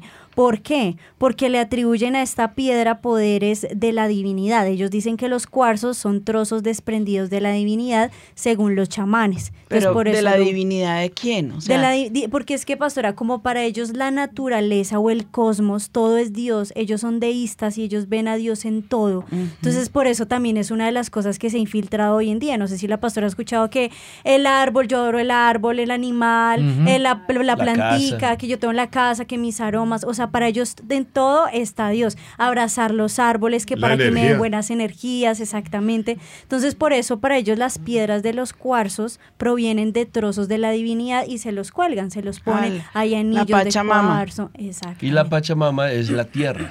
ok. Pero, pero, o sea, Pero hay una permea- canción también, ah, bueno, la música Sí, también fue claro. permeada por este, este género. Es que mi pastora, este es, de es tan, género. es tan increíble que en una de las clases, en una de las clases que, una clase, una clase que recibimos nosotros, eh, nos hicieron estudiar sobre la Pachamama, Ujú. El- hab- eh, hablando de teología de la ecología. Nosotros decíamos, pero ¿qué hace esto dentro de una enseñanza Pues yo sí he visto cristiana? una energía muy negativa que es la kriptonita. Y hace un y daño. veo lo que es capaz de hacer. Coge al superhéroe y, y lo derrite. Pobrecito el man. Es No, eso es una broma, ¿no? Porque pueden sacar Sí, apartes y sí, sí, decir, sí, sí. pero pues ¿dónde está la kriptonita? Es una broma. Bueno.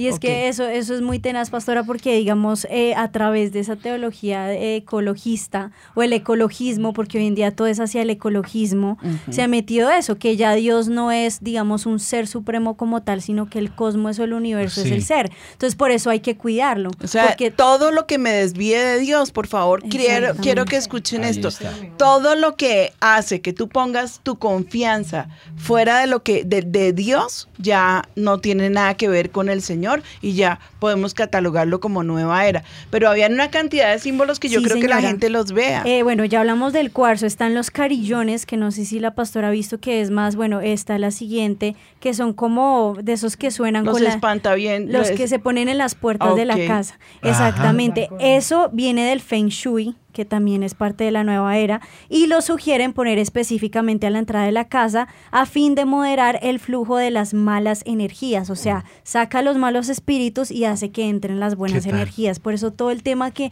siempre que uno escuche, pastora, por redes sociales, porque siempre están hablando hoy en día de eso los famosos, que tu energía, que mi energía, todo eso tiene su trasfondo de nueva era. Hay otro ¿no? que es la manita que se ha aparecido mucho, eh, esa manita que vemos ahí, la mano poderosa la llaman ellos.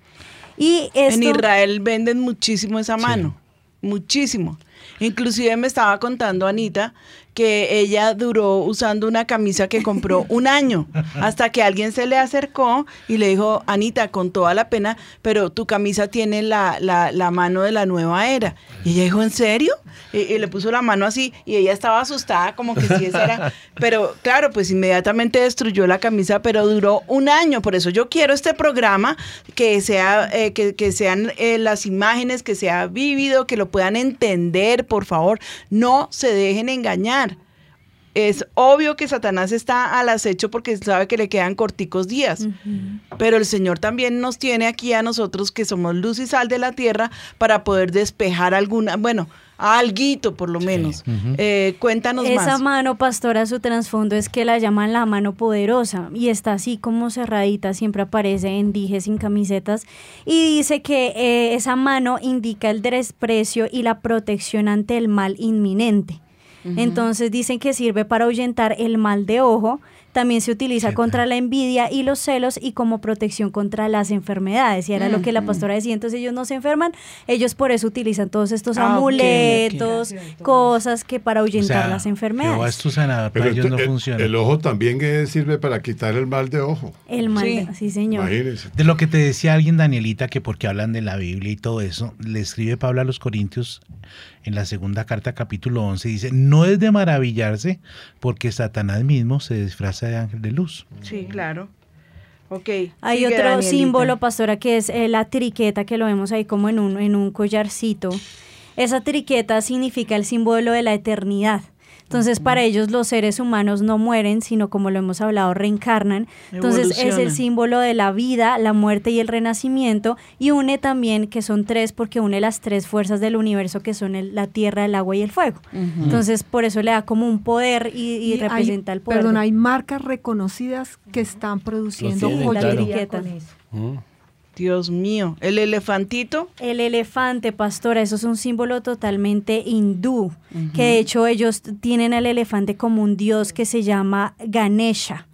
Y ellos con, con estos elefantes, que de hecho le están sacando mucho para decoraciones de- internas de las casas, dicen que esos elefantes te protege y provee de todo lo que necesitas, o sea, trae provisión. O sea. Jehová Jiré. Ya no lo necesitamos. Ahí con el elefantico ya, ya tenemos suficiente. Y no son todos los elefantes. Este elefante tiene el- la, La la- trompa la hacia trompa arriba. hacia arriba. Ese es Ah, el que lo distingue. Cuando es con trompa hacia arriba, viene de ahí. Oh. Es el dios hindú. ¿Y qué más tenemos? Eh, y los otros símbolos que veíamos al principio, pastora, el primero me impresiona que todos los que pues están ahí, que son más, pastora, son más de 20 símbolos que utilizan, pero digamos que estos son los más reconocidos. El yin y el yang, pues que son yin el bien y el mal. Pero digamos del primero que me faltó decir, del ojo de Urus, representa también el que está completo. O sea, el ser humano es completo en sí mismo y no, No necesita nada, no necesita líder, no necesita Dios, no necesita nada. Sí, señora. El siguiente es la cruz egipcia, que se viene y simboliza la vida, es el símbolo de la vida y eh, busca la inmortalidad. Entonces trae también las energías buenas a la feminidad y a la masculinidad. Entonces simboliza esto. Eh, el siguiente es el yin y yang, como la pastora lo, lo menciona, viene del taoísmo y ese produce las energías. Sus dos principios del universo son la unidad y el equilibrio ideal, según ellos. Y el om que vemos eh, Como de un tres allá todo Exacto. quiropráctico. No, mentira, no sé, esa fue una Es un símbolo que está muy de moda en los famosos, aún se lo están tatuando. Y eso tiene que ver con los mantras, dicen que representa los cuatro estados de la conciencia humana. O sea que tú a través de tu divinidad vas a poder llegar a despertar a tener una profundidad de tu vida y a poder encontrarte consigo mismo. Es como lo que representa ese símbolo. Y el, el de amor y paz, que de hecho ese símbolo de amor y paz Los tiene hippies. un Ese es de el los símbolo hippies. que representó el, el movimiento hip- del hipismo, ¿no? Y ellos hablaban de la época Paz de amor. 60 Acuarios. y 70. No, y todo el tiempo era paz, y amor, paz y amor. Y la era de Acuarios. Ajá. Pero mira que eh, este símbolo tiene, un, digamos que el origen, origen como tal, viene de una campaña por el desarme nuclear. Lo lanzaron por una campaña de desarme nuclear. ¿Qué fue lo que terminó de pasar? Después de esta campaña lo utilizó el movimiento del hipismo. Después del movimiento hipismo lo transformaron al término de la nueva era, el satanismo, el paganismo y todo eso. Y para ellos como tal, nueva era simboliza la cruz como rota, lo llaman ellos. Es la cruz rota y da significado a como que Jesús no venció en la cruz como tal. Entonces es lo que significa ese símbolo Pero para no ellos. empezó así, fue una No transformación que le fueron dando. Primero era un símbolo, un símbolo de desarme nuclear, luego el símbolo de paz y amor, pero luego lo transformaron a esta otra punto donde ya trastornaron su significado La primario. cruz rota lo llaman ellos. Y también Pastora no está ahí. Yo me pero sabía era el de la copa rota, pero la cruz No está ahí porque no es un símbolo, pero es un decorativo que hablábamos Que en es un bolero, ¿no? alternativa. Sí, sí. Y son los famosos atrapasueños, que los atrapasueños también tienen que ver con todo lo de Están las de moda. energías que se cogen, se juegan en los bebés desde muy Muñequitas chiquitos. les dan de atrapasueños, entonces les dejan dormir bien, Malas cogen energías. las malas energías. Bueno, ay, Dios mío, Señor Pero eso los ponen como en el techo, como que En el techo cuelgan. cuelgan. Entonces O sea, son como adornos de muy las bonitos. camas de los bebés, de hecho. Pero lo utilizan as- entre comillas para atraer buenas energías y lo que Y están sueños. extrayendo malas energías. Y, y tenías más, porque yo vi ahí un larguero o ya se acabó. Pues esos son los principales, pastora. Hay muchísimos más. De hecho, mm, con respecto a, a la música, pastora, que esa es otra parte importante, el arte, porque muchos estaban preguntando por eso. Sí. Bueno, entonces todo el instrumental, los instrumentales son malos, todo el instrumental, pero de hecho María se tiene un especial de cuál es la música específica que tiene que ver con la nueva era. Cuéntame, María C. Muy buenos días, pastora. Pues sí, así como ustedes lo vienen diciendo, sabemos que el diablo es un imitador de todo lo que Dios ha creado para él y la música pues no podría faltar en este programa, en este movimiento. Pues les cuento que tienen hasta género musical, se llama New Age y este fue creado en diferentes estilos cuyo objetivo es crear inspiración artística, relajación y optimismo y suele ser utilizado cuando se practica el yoga, los masajes, la meditación y todo esto para controlar el estrés.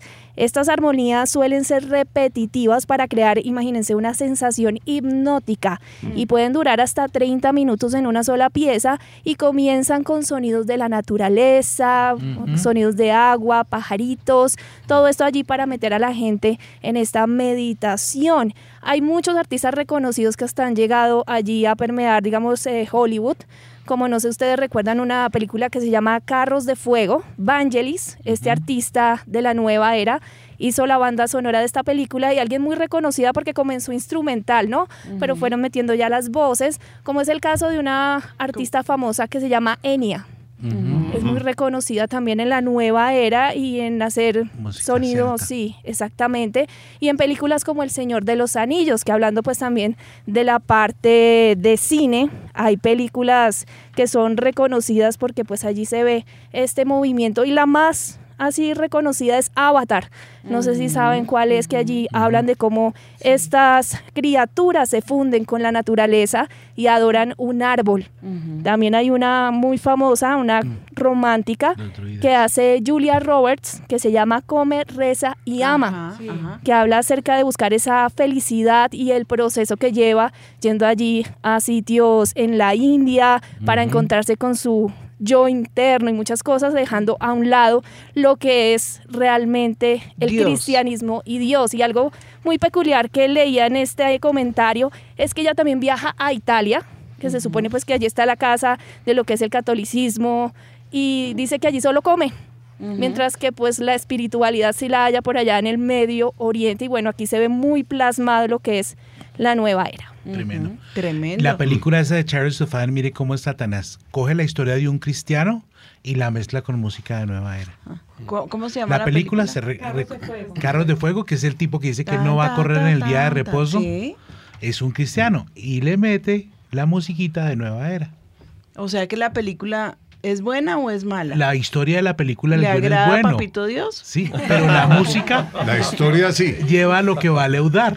Ajá. O sea, como todos los de Nueva Era dicen, no, nosotros somos cristianos, la Biblia dice, pero por debajo Wow. le va metiendo el venenito. Tremendo, porque esa película es viejita Es y a mí linda. personalmente me gusta, eh, o sea, la temática, ¿no? Porque Sí. es un hombre que, que decide, si me toca perder, pierdo, pero yo no le voy a correr en el día santo. El pobre no sabe que está corriendo con la música de esa nueva era.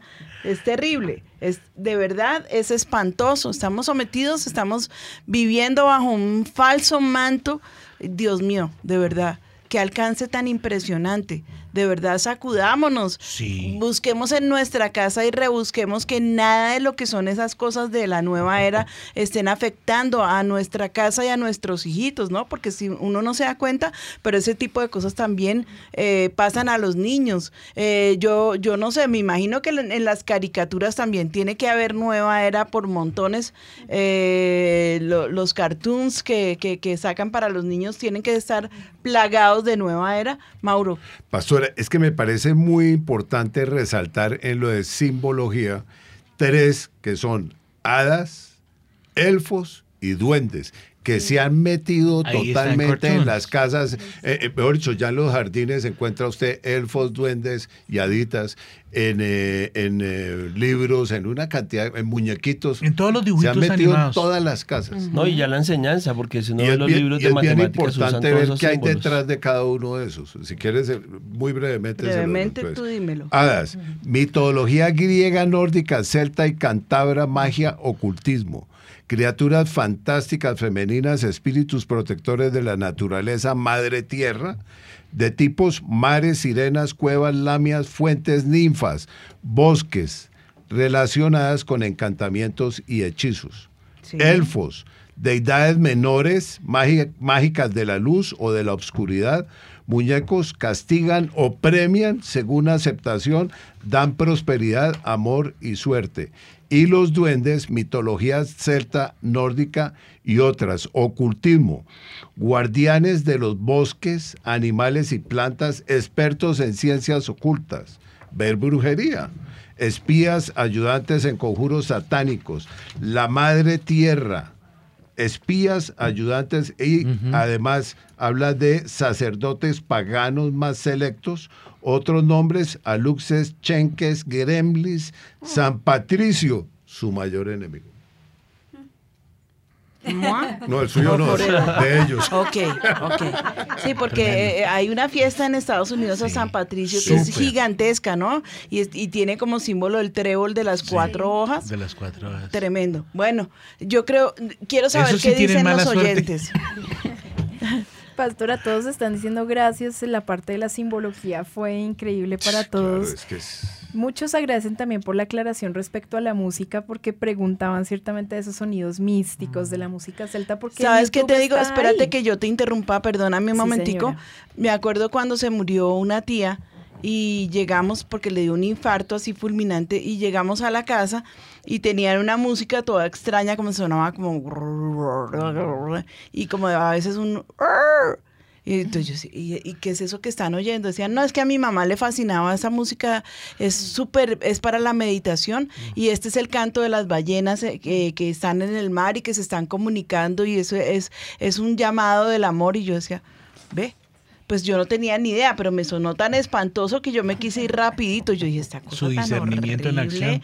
Eh, eso parecía como el niño en la placenta. Bueno, una cosa tan horrible que yo dije, vámonos, vámonos, porque pues de verdad, horrible. Me pareció, eh, eh, me- se me paró el pelo. Yo decía, esto como que trae paz, yo no sé, una cosa. Y creo que no, no, no tenían por ahí eh, María C.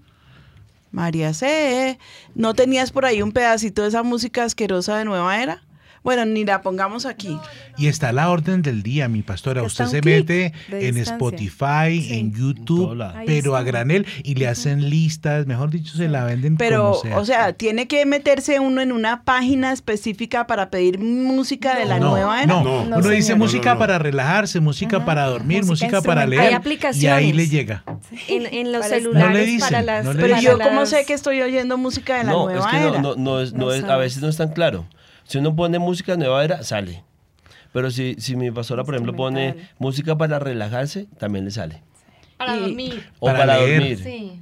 para leer, para, Para- dormir. Bueno, terrible. A mí me parece terrible porque cómo identificar que esta es música de la nueva era y cómo saber que definitivamente es una música eh, que, bueno, no, lo que voy a decir es una respuesta que me produce paz. Lo único que me tiene que producir a mi paz es el Señor. Yo me acuerdo que ah, ahora que Ana María y Juan Sebastián se cambiaron para un apartamento que tuvimos nosotros, y resulta que el estudio de Ricardo era en una de las habitaciones y Noah, que era un poquito temerosa, así como que eh, decía que tenía sueños feos y esto, se pidió esa alcoba. Seguramente que ella se acordaba que el eh, eh, nené, porque ella le dice nenea, ellas le dicen nené al- a, a Ricardo y a mí me dicen amor. ¿No? Entonces que Nené hacía ahí todo el tiempo su, su tiempo de intercesión y todo. Y duerme, pero perfecto. Ella dice que no, no ha vuelto a sentir esos sueños feos que nos, que, que- pe- pero miren cómo la influencia de las cosas espirituales sí tienen una incidencia gigantesca eh, en los niños, sobre todo que es que son tan sensibles, son tan supremamente, son, son esa arcillita para, a- eh, para formar a ese ser humano que, que un día va a crecer que pues padre, yo sí pido discernimiento. Yo quiero terminar mi programa esta mañana hablándoles un poquito acerca de la enseñanza, un, un cuadro que hicimos enseñanza bíblica versus la enseñanza de la nueva era y un versículo bíblico para refutar a la nueva era. ¿Les parece? Sí. Esto se demora 37 minutos. Si ya comienzan a, a bostezar, tómense un cafecito. Café con Dios. Café con Dios y ojo, no vaya a oír ni ballenas, ni pajaritos, ni... Ay, por favor, no vayan Sí, a oír pero, esa pero eso es importante lo que acaba de decir mi pastora. Por lo general, en una parte de la, de la nueva era musical, digámoslo así, eh, usan sonidos de la naturaleza, agua, viento. Eso es una forma de identificarlo. Y por lo general, lo que pretende es relajarte. Eso es lo, eso es lo que principalmente produce. Producir paz, relajación. Bueno, eh, y quiero decirles que eh, eso de la nueva era también está vendiendo, yo sí vi medias de la nueva era, que son de lana. Son las que ya usan ahora los muchachos. De la naturaleza porque ya no usan medias. Entonces son de la naturaleza, De la- pilas. bueno, aquí dice, vamos a empezar, entonces es, eh, Jesús es el Hijo de Dios, para desmitificar toda la basura que andan diciendo que Oprah y que cualquier otro puede llegar a ser Dios, que todos somos dioses. Jesús es el Hijo de Dios, dice, eh, eh, la nueva era dice que Jesús es uno de los muchos maestros ascendidos y este es el versículo con que tú puedes desechar esa enseñanza. Y hubo una voz de los cielos que decía, este es mi Hijo amado en quien tengo complacencia.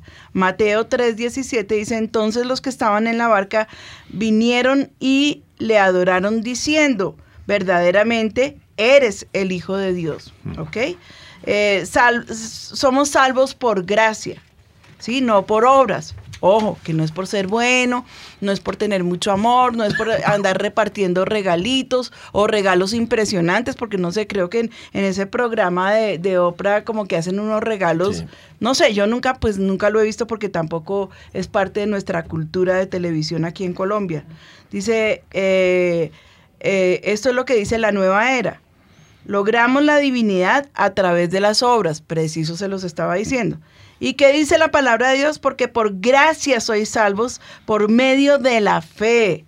Y esto no de vosotros, pues es don de Dios. Efesios 2.8. Ahí está diciéndole claramente al hombre cómo puede, ser salvo, cómo puede ganarse esa eternidad. Y es a través no de las obras, ni de ser una persona caritativa, buena, eh, de esa de de esa clase de gente está lleno el infierno. No es porque yo ya bajé a mirar, ¿no? Pero pues es que se, se salvaron fue por obras.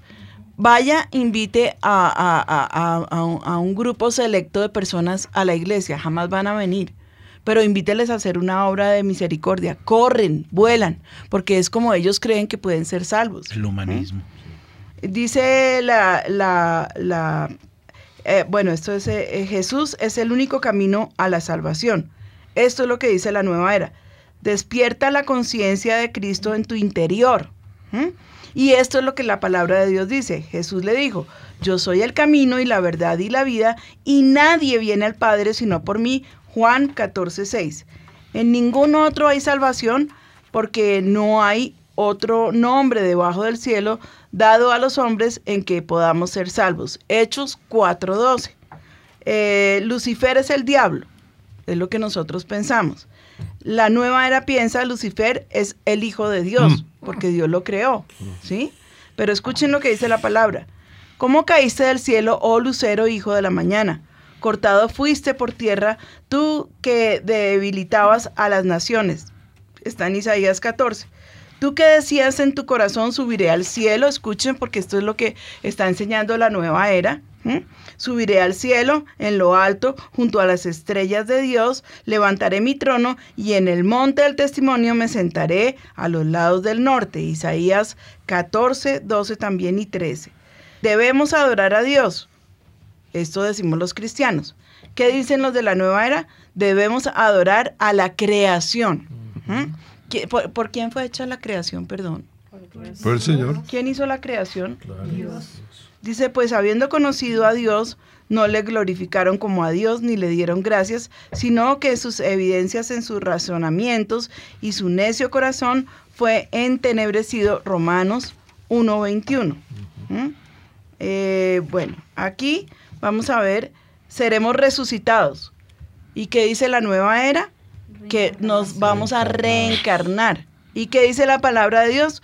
Jesús le dijo, tu hermano resucitará. Marta le dijo, yo sé que resucitará en la resurrección en el día postrero. Le dijo Jesús, yo soy la resurrección y la vida. El que en mí cree, aunque esté muerto, vivirá, y todo aquel que vive y cree en mí, no morirá eternamente. ¿Crees esto? Pero esta es una declaración no de que, de que, se, de que el, el hombre permanece eternamente aquí sobre la tierra, No. sino de que su alma, su espíritu son eternos y que estos van a resucitar, no a reencarnar, van a resucitar eh, y allí estaremos en la eternidad con Cristo. Eso es lo que dice la palabra de Dios. Yo quiero saber si en las redes o telefónicamente eh, hay, hay, hay comentarios. Pastora, sí hay muchos agradecimientos, todos diciendo gracias porque aprendimos muchísimo, pero quiero saludar a Norma porque dice, Pastora, gracias de verdad, yo sin saber el trasfondo de los símbolos, me di cuenta que en el bolso traía un cuarzo. Traía un llavero de cuarzo y en cuanto escuché todo lo que ustedes dijeron, lo boté en ese momento. Y así ya hay muchas personas diciendo, muchas veces por ignorancia estamos cargando con estos amuletos, le permitimos a nuestros hijos en su ropa, en sus joyas, tener esto. Y gracias, pastor, porque ya aprendimos que esto debemos es desecharlo y quitarlo Exacto, entonces fuera. Sácalo de tu casa, sácalo de tu vida, sácalo de entre tus joyas eh, y ora. Pídele al Señor que, que- que el espíritu que estaba allí para confundir salga fuera en el nombre de Cristo Jesús y esa, esa es una liberación segura. Álvaro, estábamos hablando, perdón que me, me- me moví un poquitico, estábamos hablando acerca de la estrella de David, la que es aplastada. Sí, señora, que eh, la que usan en el satanismo es, es, es muy similar, solo que la, la, la, la, la oprimen de la parte de arriba, las pichan un poquito. Eh, cuando uno la ve primera, uno dice, uy, la, la estrella satánica, ¿no? Porque la usan con ese propósito, para hacer ritos y demás. Pero cuando uno la, la analiza bien y la compara con la estrella de David, prácticamente son iguales, solo que la usan un poco girada y, y espichada. Sí. Pero realmente la estrella de David es, es una estrella de seis puntas, pero que no tiene ese trasfondo. Sí. Mientras que la otra toma esta con su similitud, la despicha, la gira y así es como la usan y confunden a la gente. Entonces ahora, por ejemplo, que no hemos hablado de las mandalas, que es- está muy común y, y antes que acabe el programa sería bueno hablar un poquito de eso, porque eh, se usa para colorear. Y resulta que aún eh, artistas cristianos están poniendo sus, eh, sus propios libros de mandala sin saber que eso es nueva era. Yo supongo que no saben. ¿Cuál es la diferencia entre un libro de colorear ah, que han sacado, pues más o menos que yo considero que son buenos, que es, eh, por ejemplo, casitas de diferentes techos y colores o, o pajaritos o qué Digamos sé que yo? han hecho descubrimientos científicos con relación a que es la práctica de colorear. Eh, por ejemplo, hay libros que son casas muy complejas, ponen la, la- la- la casa coloreada a un lado y la persona tiene que comenzar a tratar de hacer, de ponerle el color donde debe ser para que el dibujo quede lo más parecido a la fotografía.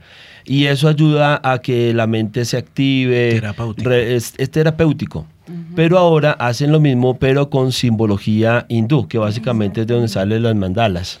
¿Y qué son, eh, Danielita? ¿Tú sabes exactamente qué Son son? los círculos, ¿no? Exactamente, sí señora. Digamos, si las personas quieren identificar eh, de un dibujo para colorear y otro no, pues es diferente que eh, coloreen casitas, muñequitas, pero los dibujos de mandalas tienen como sus identificaciones y son puros círculos y todo eso son simbología hindú. Entonces tiene su trasfondo, entonces todo para tiene que su... La cámara también. No, Un poquito hasta este lado. Lo mostramos hacia allá. Eso ahí. Ahí. tiene como su, su identificación, por decirlo así. Entonces todo lo que, y, y es curioso, pastora, que ahora hoy en día todo, todo está saliendo es con respecto a las mandalas. O sea, todo lo de dibujar es mandalas, mandalas, mandalas. ¿Y por qué no? Mandalas. Casitas. Mandalas al infierno. Muéstrame, Car- eh, Carito. ¿Esta es una mandala? Sí. Bueno, Y es un cuaderno es un cuaderno normal, Normal. que los, los eh, Normal. muchachos lo pueden eh, comprar para su colegio y universidad, pero estas son mandalas. ¿Sí? Sí, señora. Estas son mandalas. Miren, allí, eh, Orlando, muéstraselo allá a la cámara, por favor. ¿Sí? Diferente que sea un libro de colorear. Hay personas que están preguntando, pero entonces las Biblias que son de colorear, los... eh, los- No, por pues favor. que la gente... Claro. No, no, pero sí, está Sí. bien.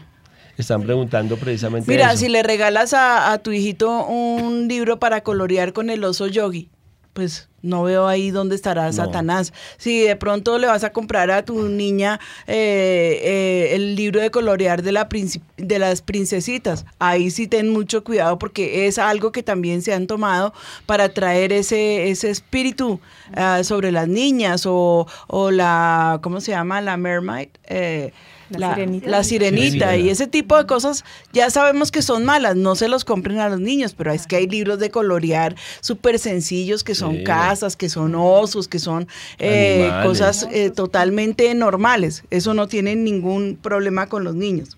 Yo voy a ac- acabar ya prácticamente lo que me falta es nada. La humanidad fue creada y Dios es el creador, no parte de la creación. Escuchen esto que es bien importante porque es donde tiene una fuerte influencia eh, eh, la nueva era. Ellos dicen la humanidad ha evolucionado espiritualmente, siempre hemos existido, Dios está en la creación, o sea, Dios es parte, Dios es la creación, pero no, lo que la palabra de Dios dice es, todas las cosas por Él fueron hechas y sin Él nada de lo que ha sido hecho fue hecho. Eso lo encuentras en Juan 1.3. Si tú quieres combatir a, todo este tipo de cosas que, que se están inventando. La creación la hizo Dios. Él, eh, que podemos decir que Dios es parte de la creación. Dios está en todos lados. Obviamente que Dios está en, eh, en todos lados, pero Él no es parte de la creación. Él hizo la creación. Él creó la tierra y Él la creó con un propósito para que fuera habitada por nosotros. Y la creó perfecta. Y la creación, o sea, la tierra en sus principios era perfecta, era preciosa, porque Dios así lo había estimado. El hombre, en cambio, lo que vino fue a, a deshacer esa obra preciosa. Démonos cuenta cómo viene el primer sacrificio de animales, porque Dios tiene que matar unos, unos becerros, unos corderos, eh, para poder vestir a Adán y Eva cuando los sacó del paraíso.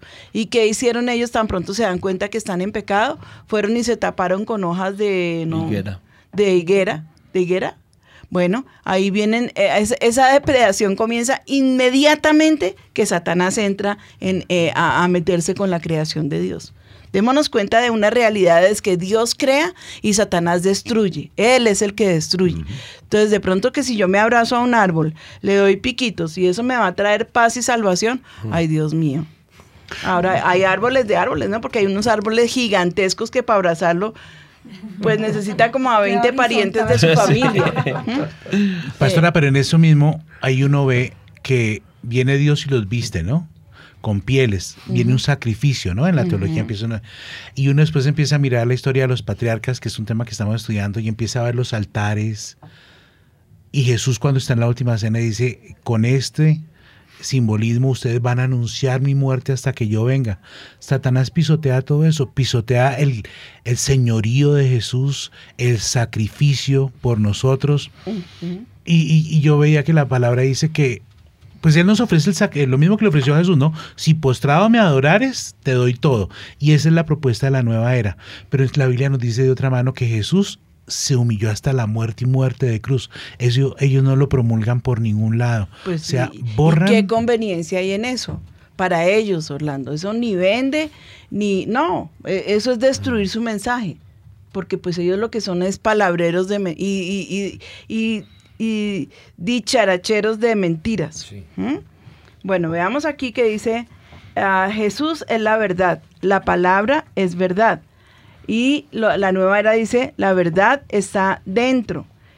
Y la palabra de Dios dice, Jesús les dijo, yo soy el camino, no un camino, yo soy la verdad, no una verdad, dice, y yo soy la vida.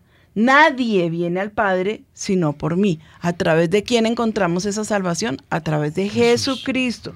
Y por último, nos vamos a encontrar aquí eh, el- con lo del pecado. Dice, apártate del pecado, dice la palabra. La nueva dice salir de la ignorancia porque no hay pecado. Hay que salir, eh, porque por ignorancia hicimos cosas, pero hay que salir de la ignorancia porque realmente el pecado no existe. Y la palabra dice, por cuanto todos pecaron y están destituidos de la gloria de Dios, Romanos 3:23. Y dice luego, porque la paga del pecado es muerte, mas la dádiva de Dios es vida eterna en Cristo Jesús, Señor nuestro. Primera de Juan dice, si decimos que no tenemos pecado, nos engañamos a nosotros mismos y la verdad no está en nosotros.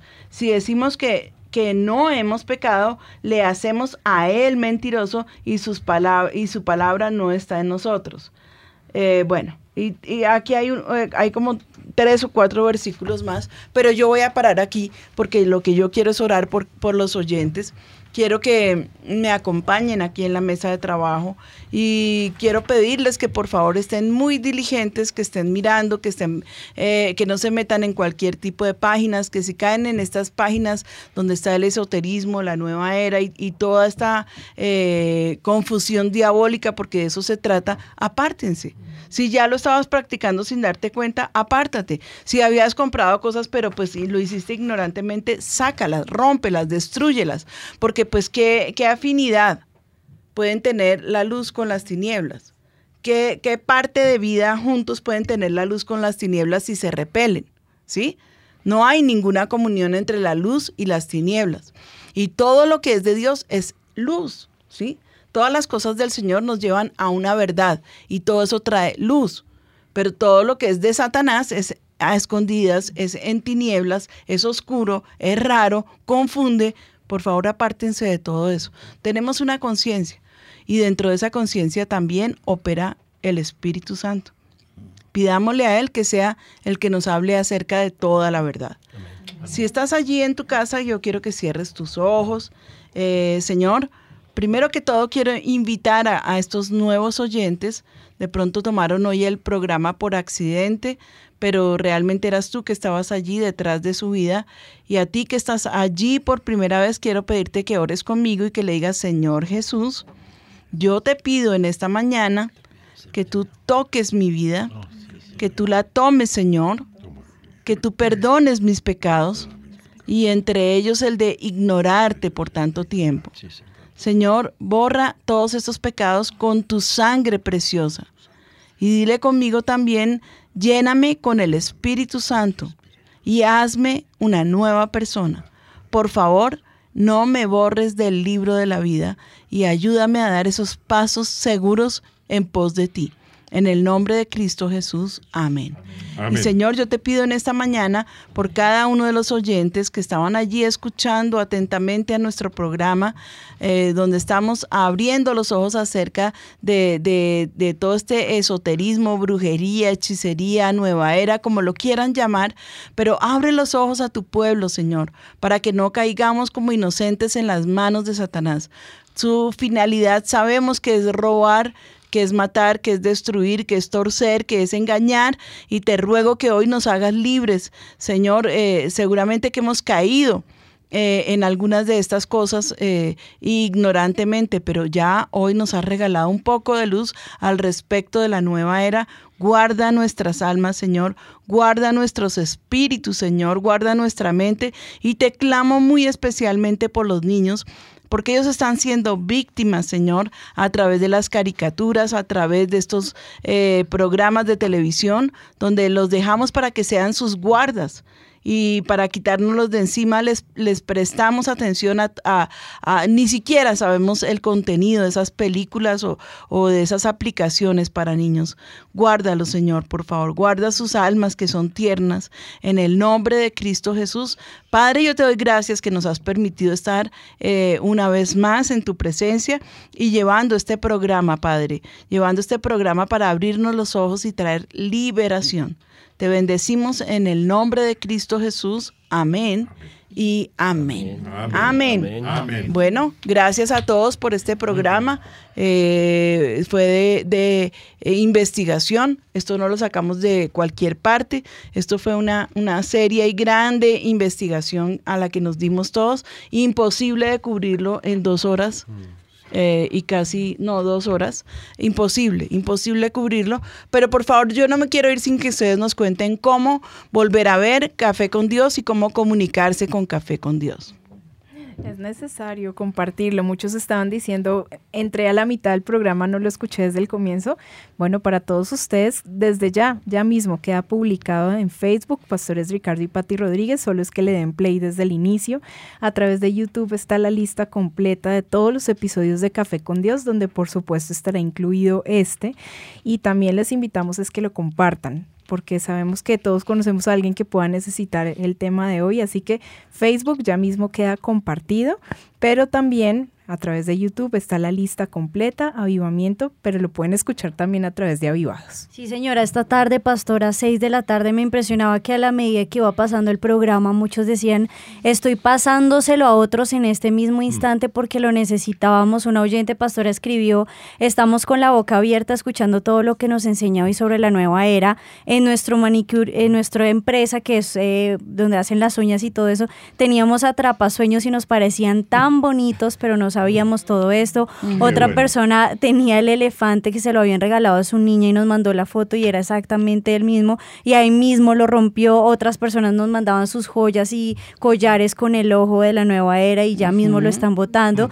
Y dice Iris, me gusta este comentario, Iris Ramírez desde España, dice, yo recomiendo para los que no pueden dormir la música instrumental de avivamiento, realmente funciona. Dice ella. Kleiner, Kleiner bueno. Solano dice, hola, mil gracias por este programa tan oportuno, pastora. No sabía el alcance e impacto que esto genera en nuestras vidas.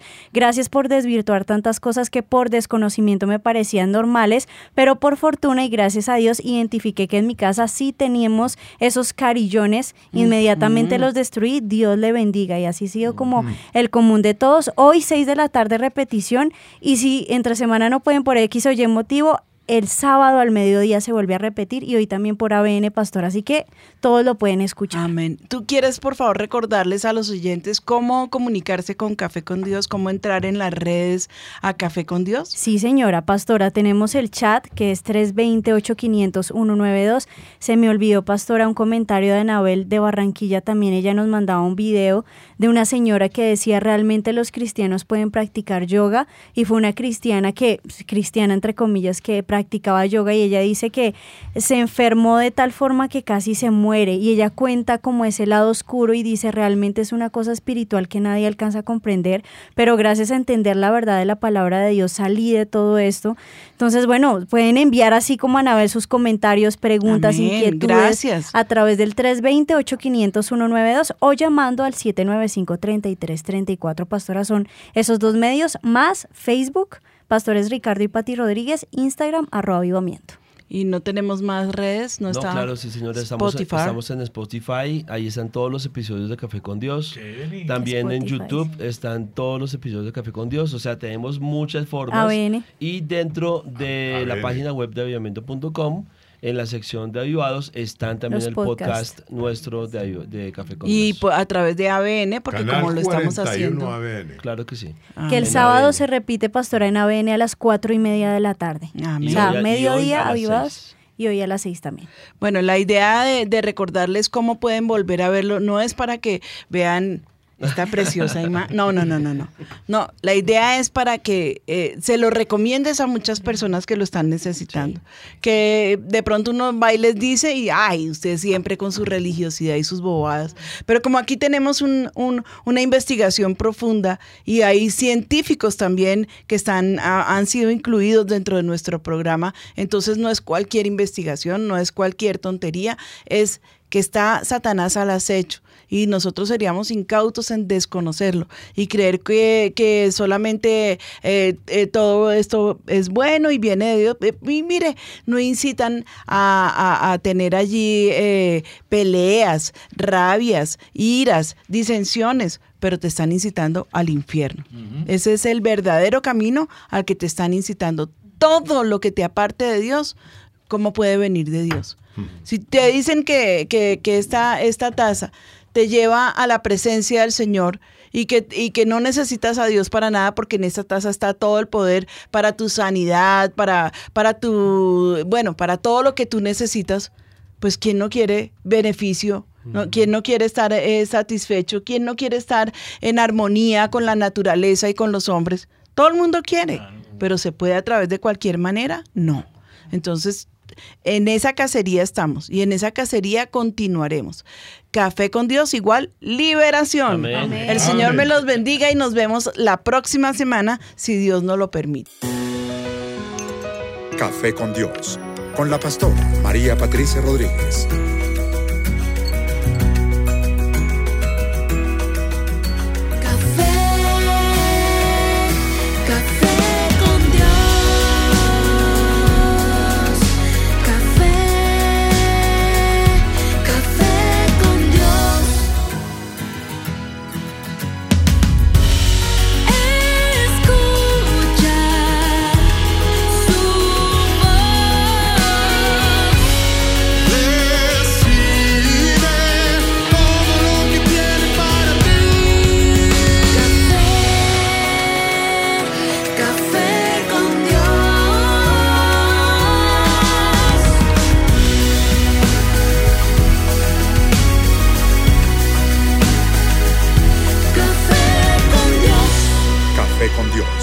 Con la pastora María Patricia Rodríguez.